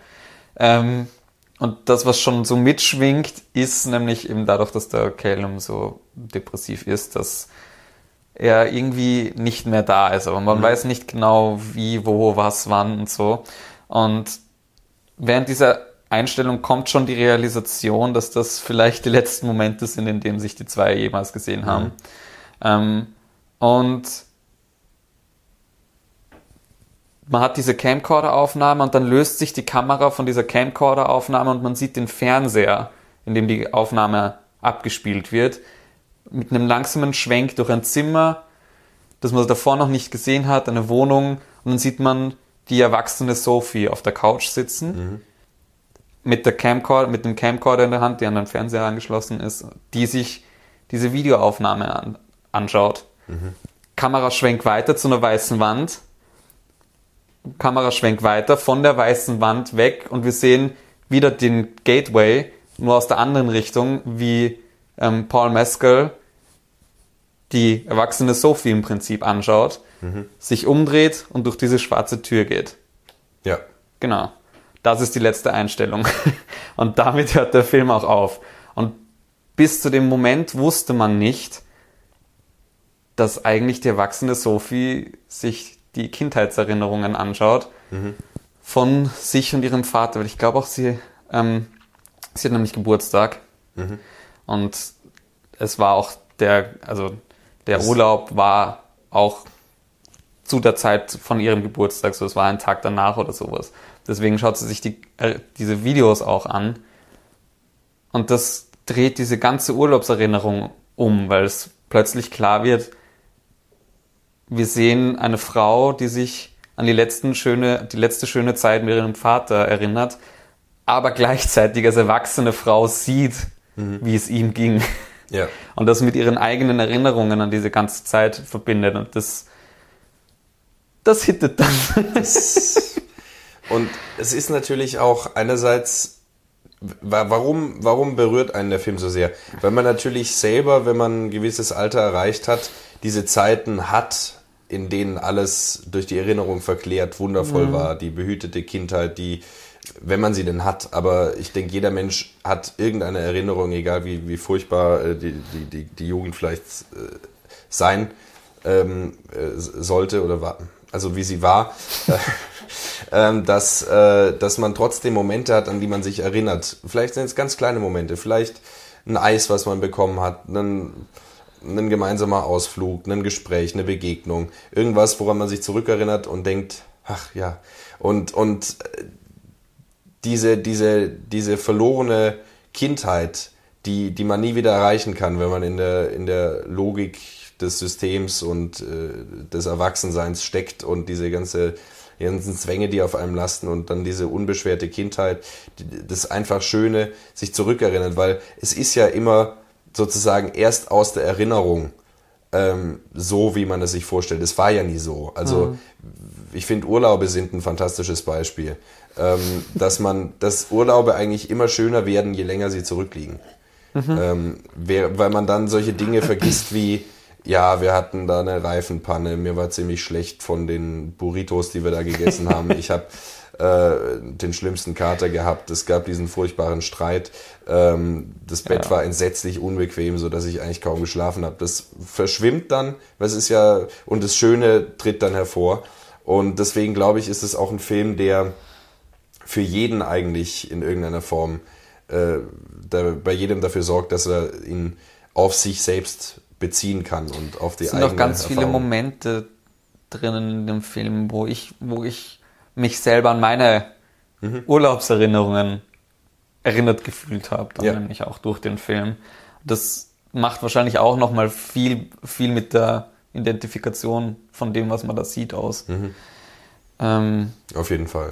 Was halt auch damit nochmal ganz groß aufgemacht wird, ist auch die Bedeutung von Erinnerungen, die Bedeutung von den Momenten, in denen man ist. Mhm also da, das, das macht auch nochmal eine ganz, dass man, dass man mit einer ganz anderen Art von, von, von Anerkennung im Leben stehen kann. Mhm.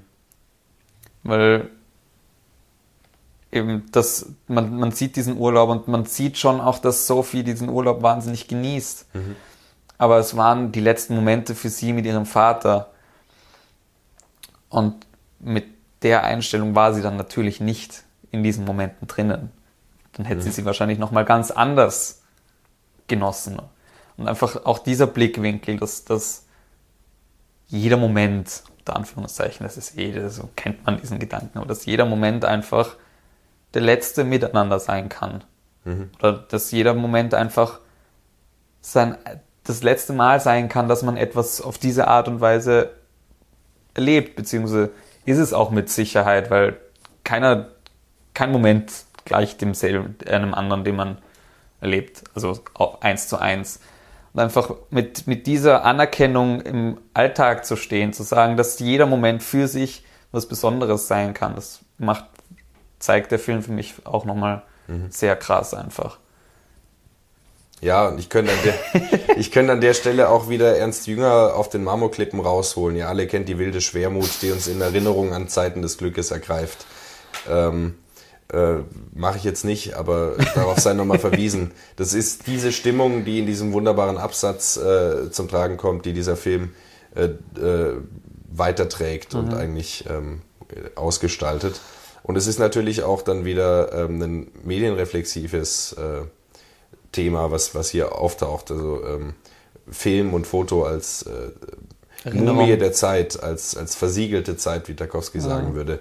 Ähm, als äh, Erinnerung eben, die, die festgehalten werden kann, Zeit, die angehalten werden kann. Und äh, das ist was, was der Film vermag, was unsere Erinnerung vermag und was hier eben ganz, ganz fantastisch eigentlich zum Tragen kommt. Und ich ja. glaube auch, der Film wird mit jedem Mal sehen intensiver. Also ich werde mir den auf jeden Fall nochmal anschauen. Ich habe ihn, schon, ich hab ihn schon vorbestellt, das Blu-ray. Okay, wunderbar. ähm, weil äh, gerade wenn man dann eben das kennt, diesen Plot-Twist in Anführungszeichen, dann... Ich glaube auch, wenn man das weiß und das nochmal sieht, mhm. ich glaube, dann hittet der nicht danach, sondern dann Von schon Anfang. währenddessen. ja. Also, jetzt ist so. Äh, die, die Schönheit, die, die schon vom, vom, von der Verzweiflung und vom äh, Unglück eigentlich überschattet wird, ist eigentlich äh, was, was vom intensivsten, was man empfinden kann. Ja, absolut. Ich finde es auch, also um das vielleicht nochmal hervorzuheben, weil ich bin mir ganz sicher, dass wir mehr davon hier in den nächsten Jahren hören mhm. werden. Ähm, Charlotte Wells. Genau. Du hast das schon vorher angesprochen, es ist das Erstlingswerk von Charlotte Wells, die nicht nur Regie geführt hat, sondern auch das Drehbuch geschrieben hat dafür. Und also es ist so oder so ein wahnsinniges Meisterwerk. Mhm. Und als Erstlingswerk, es ist fantastisch. Also das ist äh, eines von den besten äh, ersten Filmen, glaube ich, die man sich überhaupt in der Geschichte des Films geben kann. Ja. es ist vielleicht sehr hochgegriffenes Lob, aber es, es, ist, es ist so gut. Ja, wenn wir uns anschauen, also, was Kubrick für Scheiße verzapft hat am Anfang. Ja, Kubrick, ja, einer der besten Regisseure aller Zeiten. Mhm. Wahrscheinlich mit kaum, kaum Diskussion bei jedem, mhm. ob man seine Filme jetzt mag oder nicht, aber ähm, also Fear and Desire ist Fear halt, and Desire ist grauenvoll. Ja. Ist furchtbar. um nur ein Beispiel zu nennen. Also es gibt noch Hoffnung fürs Kino. Oh, und solche. Filme erinnern uns daran. Absolut. Ein neues Meisterwerk. Ja. Ich glaube, der wird auch in den Jahren, kommenden Jahren nochmal einen große, großen Platz in der Kinogeschichte auch finden, der Film. Hoffentlich. Hoffentlich, ja.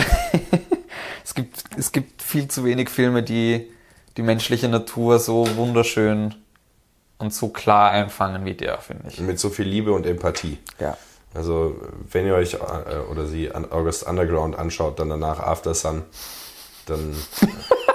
das ist der beste Kontrast, den man ja. haben kann. Danach nochmal Jackass und dann ist man komplett verwirrt. Jackass ist die gekonnteste Überleitung, die du jetzt hättest machen können. Nämlich den nächsten Film, über den ich rede, ist von ähm, dem Writer von Jackass. Mhm.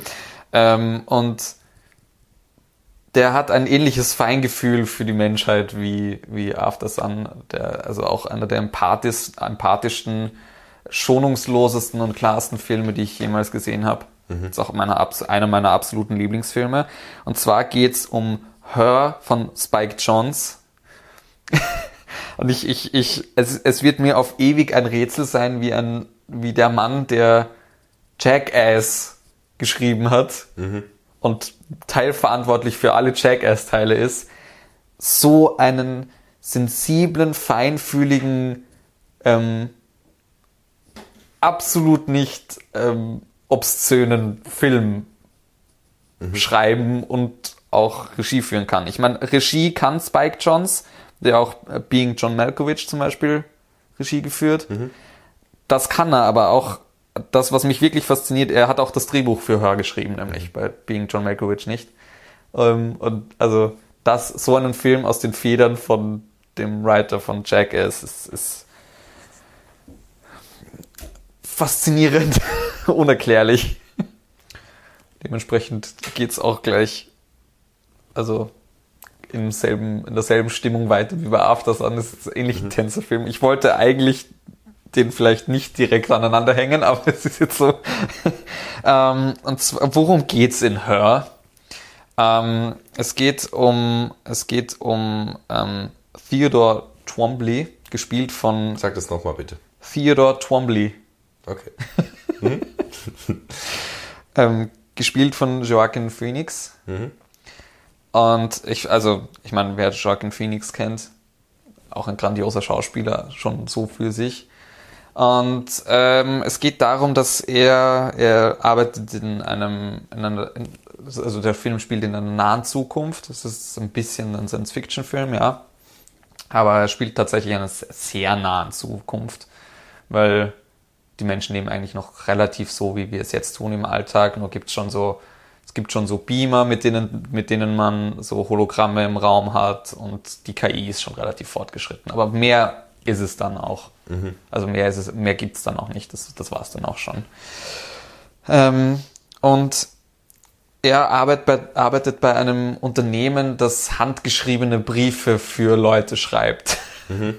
Also sein Job ist es, ähm, dass, dass, dass Kunden zu ihm kommen, sagen, äh, sie geben ihm Daten von, von der Person, an die, die er schreiben soll und was, was sie schreiben, was, was er schreiben soll. Und er schreibt die Briefe für einen dann und dann kriegt man so einen handgeschriebenen Brief.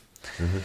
Ähm, dementsprechend ist ähm, er ist extrem gut in seinem Job. Dementsprechend ist, sieht man auch, dass er eine wahnsinnig empathische, feinfühlige Person ist. Ähm, auch wahnsinnig sanfte Person. Und er befindet sich gerade in einem Scheidungsprozess von seiner Frau, die er, also mit der er sehr lange zusammen war und mit der er auch seit sein, die er seit seinen Kindheitstagen kennt, die während der Schule zusammengekommen sind und mhm. sich auseinandergelebt haben, gestritten haben, entzweit haben. Ja, genau. Und dieser Scheidungsprozess zieht sich jetzt auch schon relativ lange. Ähm, und er kauft sich ein neues Operating System, das praktisch einfach nur eine Stimme ist, die mit dir reden kann. Mhm. Und das kauft er sich und die heißt dann, die, die, die nennt sich dann selber Samantha. Ähm, ist die Stimme von der, von der, von der Scarlett Johansson. Mhm. Ähm, und bei den Zweien baut sich dann sowas wie eine Freundschaft anfänglich auf. Sie merkt dann immer mehr, dass sie nicht einfach nur eine KI ist, sondern tatsächlich auch fühlen kann und, und, und Wünsche haben kann. Ähm, und es entsteht zwischen den Zweien so ein bisschen eine Liebesbeziehung. Mhm. Ähm, und das ist eigentlich die Kernprämisse und viel passiert in dem Film auch gar nicht. Also der Film besteht aus großen Teilen daraus, dass er mit ihr redet oder mit, mit einer Freundin und, und einem Freund von ihm sich trifft und mit denen redet. Ja. Ähm, dementsprechend entkoppelt ist der Film auch auf der Ton- und Bildebene. Das ist das, ist das was ich finde, wahnsinnig, filmisch wahnsinnig interessant an dem Film finde. Mhm. Nämlich, Joaquin Phoenix spielt basically allein. Mhm. Also es gibt, es gibt von diesem zweistündigen Film gibt es wahrscheinlich zehn Minuten, wo noch andere Schauspieler auch mit ihm interagieren. Es gibt schon einige Szenen, wo auch andere Menschen in der Umgebung rumrennen, aber er ist basically allein im Bild und redet mit der Stimme von Scarlett Johansson. Mhm. Aber ähm, Samantha als KI hat sie keinen Körper. Ähm, und das heißt, der Film besteht aus der Tonebene, wo die Beziehung zwischen den Zweien aufgegriffen wird, wo die Themen aufgegriffen werden und ist untermalt von, von Bildern von ihm in seinem Alltagsleben. Er sitzt mhm. im Bus, er sitzt, er geht eine Straße entlang und also er ist allein sozusagen. Er ist sehr alleine. Es Auf geht auch sehr viel ums Alleinsein in diesem Film. Mhm. Also die, das, das Kernthema des Films ist es ist eigentlich nicht die Frage, kann man mit einer KI Beziehung führen? Das ist natürlich auch drinnen. Die Antwort, die der Film gibt, ist nein. Mhm.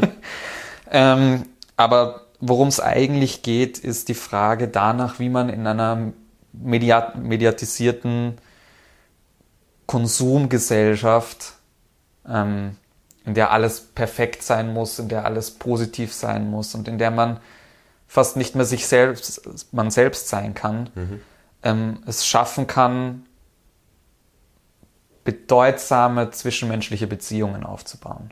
Und zwar nicht nur, nicht nur romantische Beziehungen, sondern sich wirklich gesehen fühlen kann von mhm. anderen Menschen. Also wie, wie man es schafft, in die Tiefe zu gehen unter dem ganzen Ballast, den wir mitschleppen miteinander.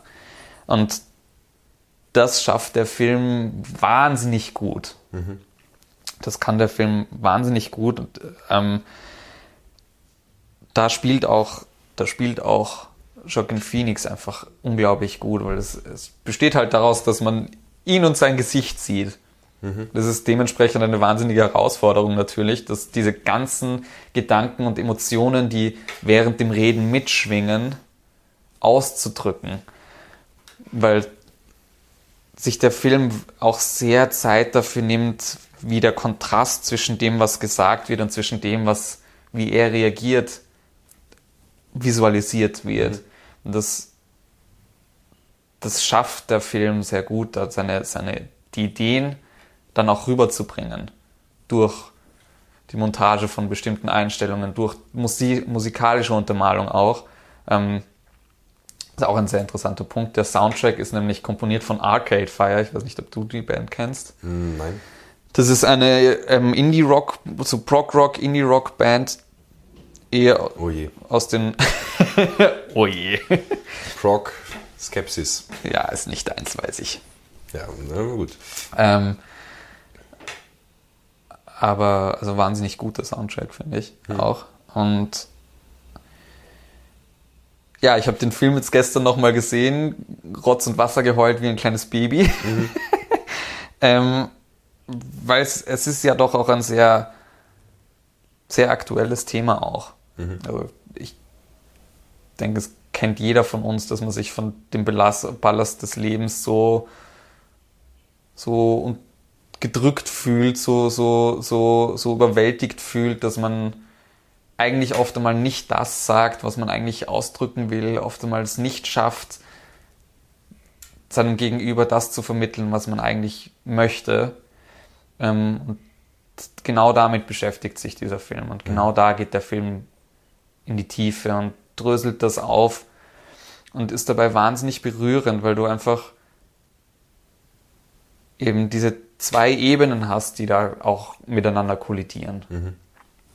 Genau, und das, ja, der Film ist von 2013, damals auch ziemlich viel nominiert gewesen. Ich glaube, er hat auch den Oscar für das beste Drehbuch gekriegt.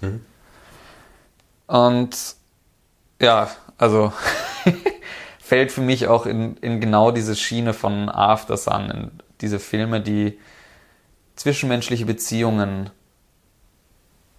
verstehen und, und ausdrücken können, die, die auf eine Art und Weise, die einfach ganz einzigartig ist. Ich finde, also, weiß nicht, wie es dir geht, aber ich finde zwischenmenschliche Beziehungen auch teilweise eines der schwierigsten Dinge, die man so im Leben erlebt, weil es so oft zu Kommunikationsproblemen führt, so oft zu, zu Kommunikationsproblemen. Ach so. ja. Genau, dass man missverstanden wird, dass man sich im Nachhinein denkt, scheiße, warum habe ich das nicht in dem Moment gesagt, wenn ich es doch hätte tun können. Ähm, und genau da haben Filme einen Platz in meinem Herzen, die eben das schaffen, so wahnsinnig empathisch aufzudröseln. Ja, aber das ist ja, äh, um auf die Frage zurückzukommen, äh, äh, zwischenmenschliche Beziehungen, das ist ja wie mit allen großen Dingen äh, so, dass sie, dass sie in beide Richtungen extrem ausschlagen können. Also genauso Liebe ist ja auch so ein Ding, was die Hölle auf Erden sein kann und das äh, Schönste, was es gibt. Also Das sieht man auch in, in, in, in Her, finde ich wahnsinnig gut, weil du, du hast halt am Anfang die Beziehung, die sich zwischen den beiden aufbaut. Du hast eine Freundschaft, die sich entwickelt und die, die, ist, die, die geht so in die Tiefe. Die sind so offen und unbelastet miteinander, dass sie sich alles sagen, dass sie, sie schaffen es auch wirklich komplett offen zu sein und ihr Inneres dem anderen offen zu legen.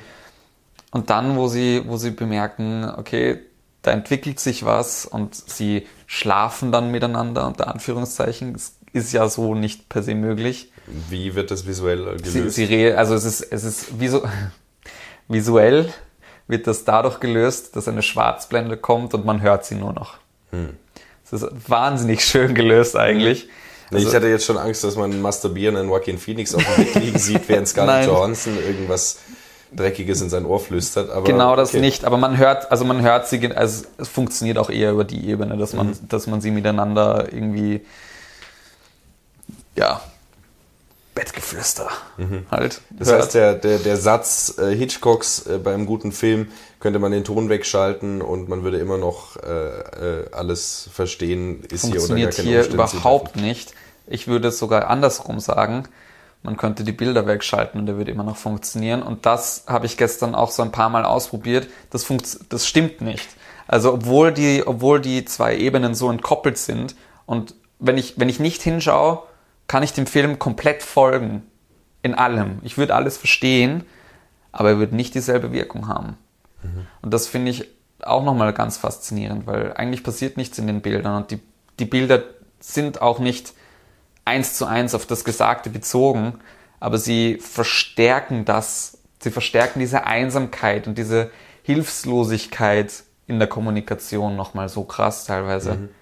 Um nochmal auf das zurückzukommen, also sie, sie schlafen dann eben miteinander und dann merkt man auch in der Art und Weise, wie sie zwei miteinander umgehen, dass, dass es nicht mehr so vorbelastet, also dass es ab dem Moment vorbelastet ist, weil beide Erwartungen oder ja, weil beide ihre, ihre Art von Nähe zum anderen suchen. Und die Angst immer größer wird, etwas falsch zu machen, weil der, weil, weil der, der Partner dadurch nochmal, also der Partner hat durch die Beziehung nochmal eine ganz andere Rolle im Leben bekommen, nochmal viel wichtiger geworden ist. Und da kommt dann diese Angst dazu, etwas falsch zu machen, die Angst vor Verlust, die sie dann aber tatsächlich immer mehr auseinandertreibt, weil sie es nicht mehr schaffen, so offen zu sein miteinander. Und das ist, ich glaube, das ist was, was jeder kennt. Dieses, ah, man macht sich zu viele Gedanken und man schafft es nicht, aus sich rauszukommen. Man schafft es nicht, was zu sagen, was man sagen möchte. Und dadurch führt es nur noch mal zu Problemen, weil man eben, ja, weil man dann erst recht dadurch missverstanden wird. Und das ist, ja, Ja, das ist äh, eine, eine der großen Herausforderungen der Kommunikation. Bietet natürlich auch dann im Zusammenhang mit der Komödie, Stichwort Verwechslungen, Missverständnisse und so weiter, auch viel Potenzial. Aber es ist natürlich in dem Kontext was, was sehr Ernstes und äh, ja, gerade wenn ich mir das auch vorstelle, ähm, diese, es ist ja eigentlich dieses ähm, Tristan und Isolde-Ding, was da stattfindet, dass sie es oder oder Romeo und Julia, sie können, sie wollen beide und alles stimmt, aber es geht nicht. Also er, er kann sie ja nicht berühren.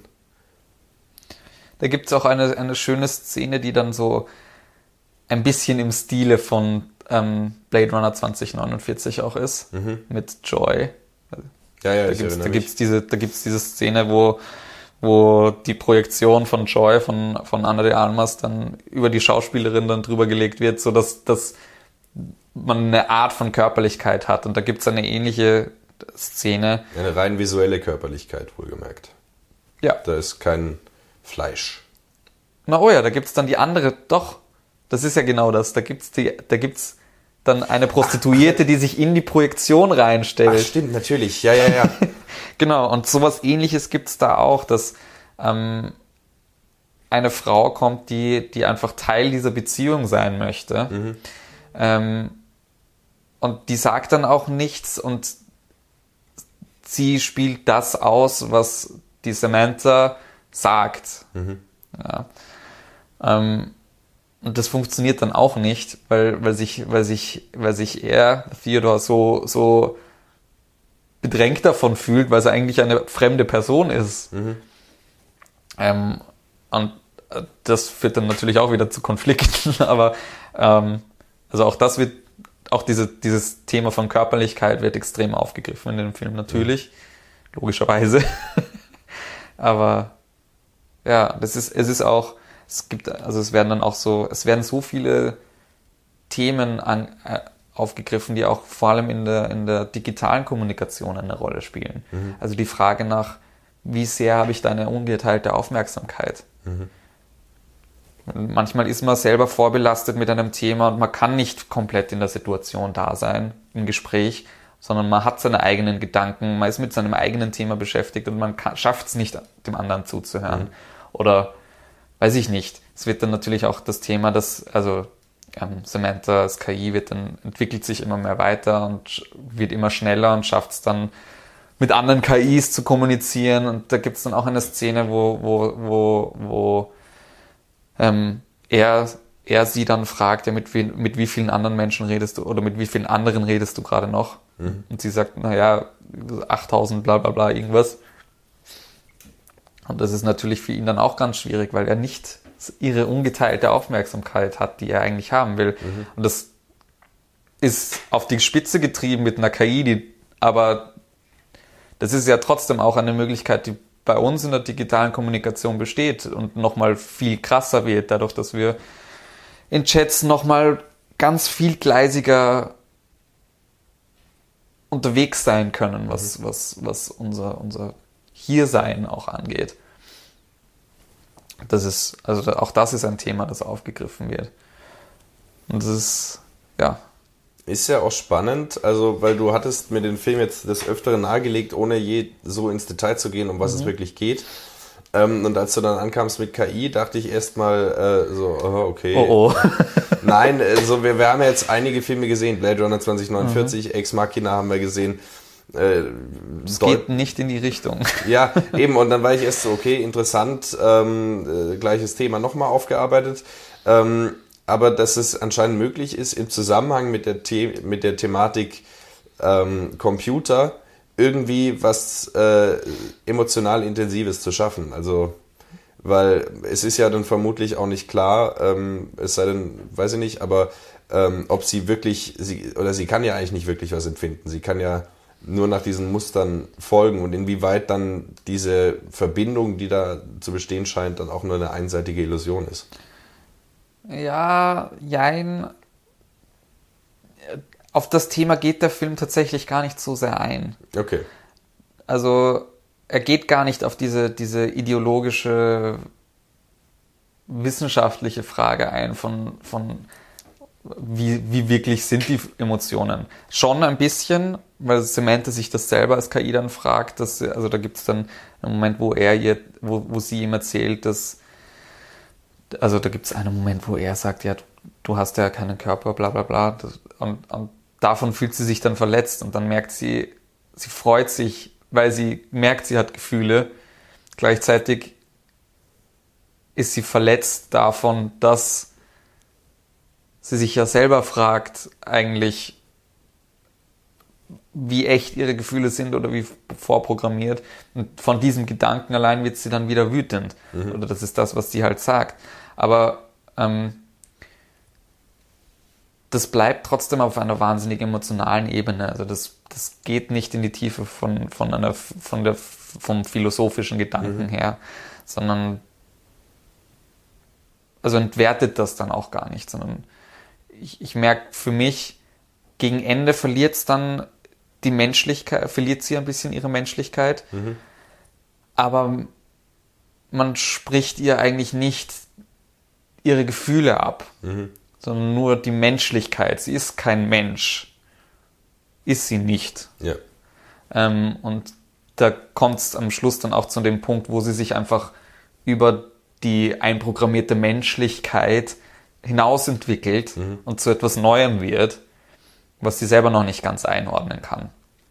Aber also ihr, ihr Wesensein, ihr Echtsein wird ihnen nicht abgesprochen. Mhm.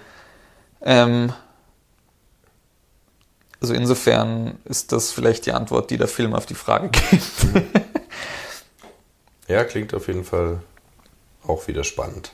Ja, Wahnsinn. Also ja, fällt für mich in eine Schiene von After Sun mhm. voll ja. rein. Beziehungsweise den, die anderen zwei Filme, die ich da vielleicht noch ein bisschen dazu nehmen würde, wären ähm, Lady Vengeance. okay. Mhm. Und ähm, äh, Porträt einer jungen Frau in Flammen. Oh, auch ein toller ja. Film. Genau. Lady Vengeance natürlich auch. Aber nicht so gut wie Oldboy. Aber anderes Thema. Ja, das, das hatten wir schon. Das hatten wir. ähm, ja, dann kannst du noch was sagen oder gehen wir zum siebten Thema? Ah, weiß ich nicht. Also ist natürlich, also Hör ist auch wieder eine absolute Sehempfehlung ja. für, für alle und jeden. Ähm, aber halt ähnlich wie After Sun auf eine andere Art und Weise nichts für schwache Nerven, sagen wir es mhm. so. Also wenn man August Underground und Mad Gott, nichts für schwache Nerven auf der physischen Horrorebene und das ist vielleicht für Menschen, die sich mit, mit, mit eben so Trauma, Traumaaufarbeitung von Filmen schwer tun. Mhm. Vielleicht auch so. Also Überlegen, ob man sich das anschaut oder nicht, ob man in der, in der Situation gerade ist, wo es einem gut tut oder wo es einem eher schlecht tut. So. Also Filme, die äh, körperlich äh, anstrengend sind, Filme, die psychisch belastend sind und Null Schneiderjagd auf Neil Baxter. Das ist doch eine wunderbare Perfekt. Mischung, den dann vielleicht als letzten gucken, dass man vielleicht doch. Äh, Wobei Taste of Fear kann man sich so geben, ist auch eher ach, Unterhaltung. den, den hatte ich jetzt. Ähm, na gut, aber das ist doch wieder eine bunte Mischung und so soll es ja auch sein. Ähm, kommen wir zu unserem letzten Thema, unserem siebten Punkt heute. Ähm, wir wollen ein wenig über ein Phänomen sprechen, was jetzt seit, glaube ich, anderthalb Monaten in Österreich äh, da ist. Ähm, Ein Phänomen. ja, eine Sache, die da ist halt, oder die es gibt. ähm, und zwar, äh, vielleicht jetzt für die deutschen Zuschauer äh, dezidiert gesprochen, gibt es in Österreich jetzt ein Das sind eher die Kino. österreichischen Zuschauer tatsächlich. Ähm, nein, aber weil die Österreichischen vielleicht eher davon wissen als die Deutschen. Ach so, ja, aber es gibt's halt nur in Österreich. Genau, deswegen. Also wir haben hier jetzt, wir Österreicher, Lokal. äh, lokal haben wir ähm, ein Kino-Abo, das es ermöglicht in äh, den großen Städten, glaube ich, ist es nur. Ähm, aber dadurch, dass wir in Wien sitzen, ist das sowieso äh, egal, weil hier gibt es es und äh, das ermöglicht es für 22 Euro.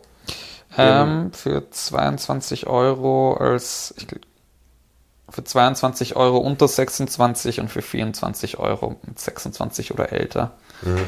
ermöglicht es in die meisten Kinos, ähm, wenn man von so Ausnahmen wie dem Filmmuseum absieht, die durch ihr Sonderprogramm natürlich äh, da äh, nicht mitmachen können und Sind ja auch staatlich gefördert. sind auch staatlich gefördert.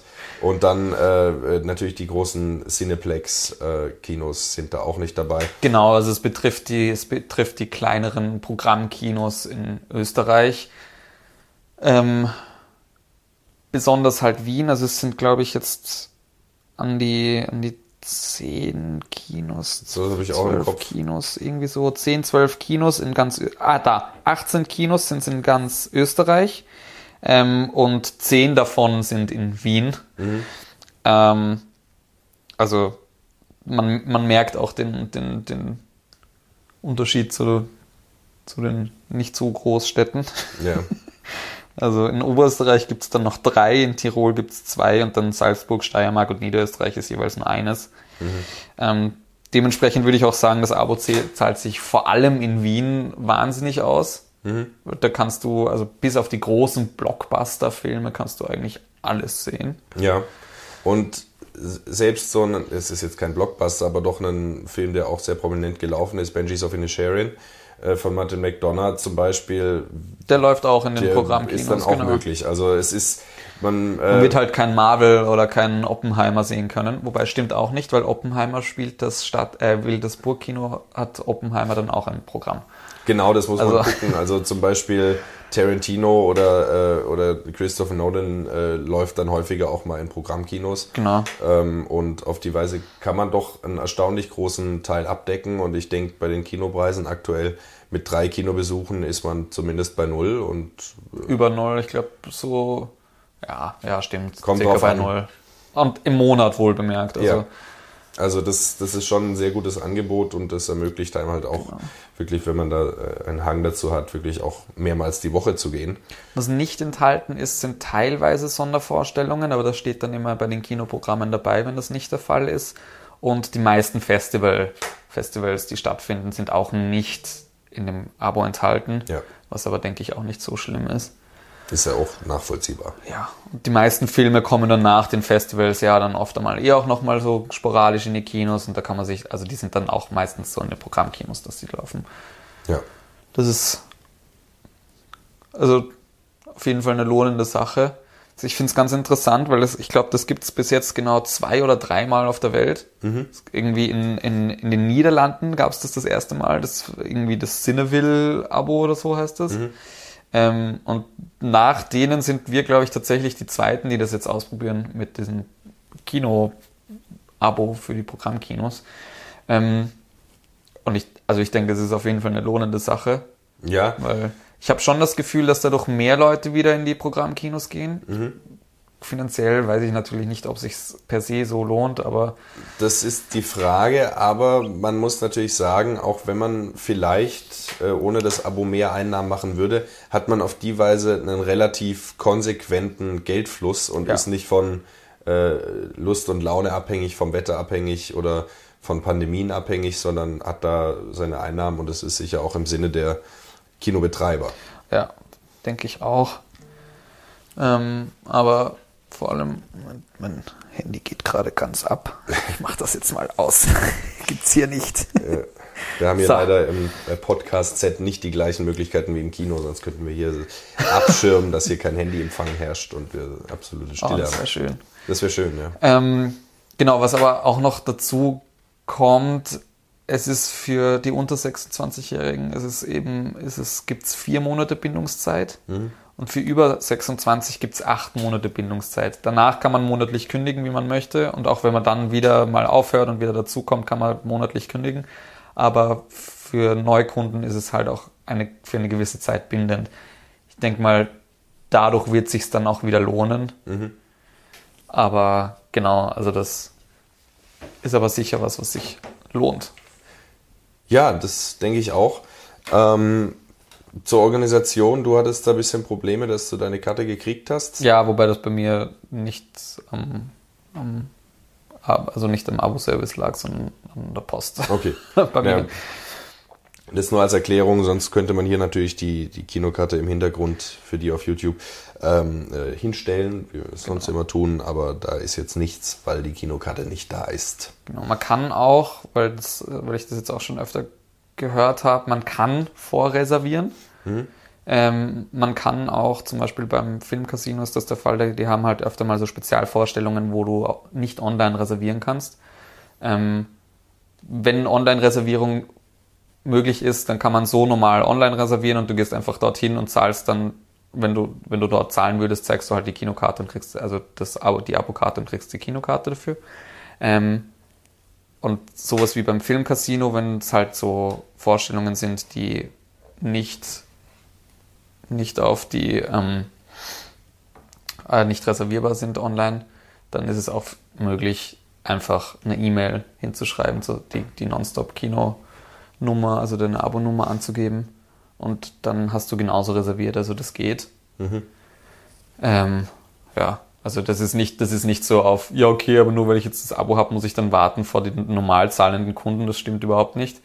Ähm, genau. Das ist auch sehr angenehm. Ja, absolut. Also wir, wir können ja eine Langzeit, Langzeitstudie hier anfertigen und dann mal in einem Jahr oder so dann Ja, mal schauen, wie lange es das tatsächlich geben wird, ob sie sagen, okay, es rentiert sich doch nicht nach einem Jahr oder so, aber so dieses Jahr wird es jetzt auf jeden Fall mal geben. Nein, es ist aber, denke ich, auch ein guter Schritt äh, in die richtige Richtung, wieder, wieder Kino zu ermöglichen, weil gerade wenn man dann äh, ins Kino geht, zahlt man dann doch auch teilweise bei normalen Filmen, die nicht jetzt äh, im, äh, im äh, IMAX laufen. Also bei 18 Euro ist man pro Kinokarte schon normal. ja, also 10 Euro ist, ist da schon drin und wenn man sich überlegt, wie das ins Geld geht, ist das doch, doch ein äh, gutes Zeichen zumindest. auch. voll. Vielleicht noch dazu, es gibt keine, keine irgendwie Online-Streaming-Plattform, die man dazu auch noch dazu kriegt oder sowas. Das ist dezidiert nur für physisches ins Kino gehen gedacht.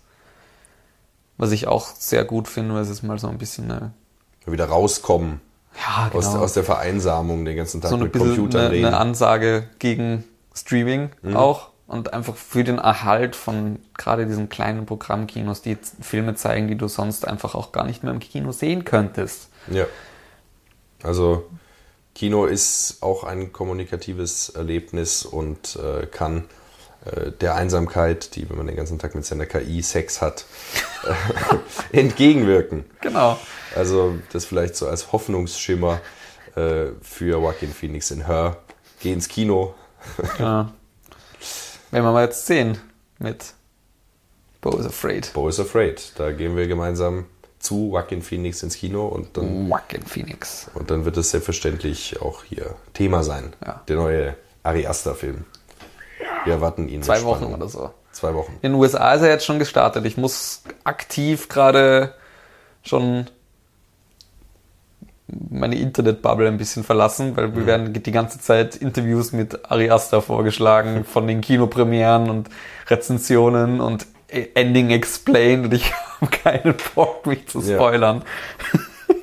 Das ist ein bisschen schwierig schon, aber Können wir auch mit dem Kino-Abo nun machen. ja, kommt jetzt dann. Wunderbar. Na gut, dann sind wir für heute am Ende, würde ich sagen. Und äh, ich hoffe, man, man konnte was mitnehmen aus, aus unserer Filmauswahl, wie, wie gewohnt bunt und abwechslungsreich. äh, die einen mehr zu empfehlen, die anderen weniger. Aber doch alles Filme, die es wert sind, besprochen zu werden und über die Ja. man reden kann. Ähm, Vielen Dank für die Aufmerksamkeit. Ähm, Wir, wir freuen uns über aktives Kommentieren. Es äh, hilft uns, dem Algorithmus und äh, Feedback ist natürlich auch immer, immer schön. Yes. Und teilen natürlich. Teilen. Ja. Also auch den Freunden schicken, die nicht ins Kino gehen und, und mal anregen. ja. Hey, der Podcast hat da von einem Film erzählt, der läuft jetzt im Nonstop-Kino-Abo. Ja, Vielleicht hättest du Bock mitzukommen. Ja, es beginnt Kino ist eine tolle Sache. Ja. In diesem Sinne, tschüss. Tschüss. Die siebte Kunst. Der Filmpodcast mit Timo Bertolini und Jonas Nicolai.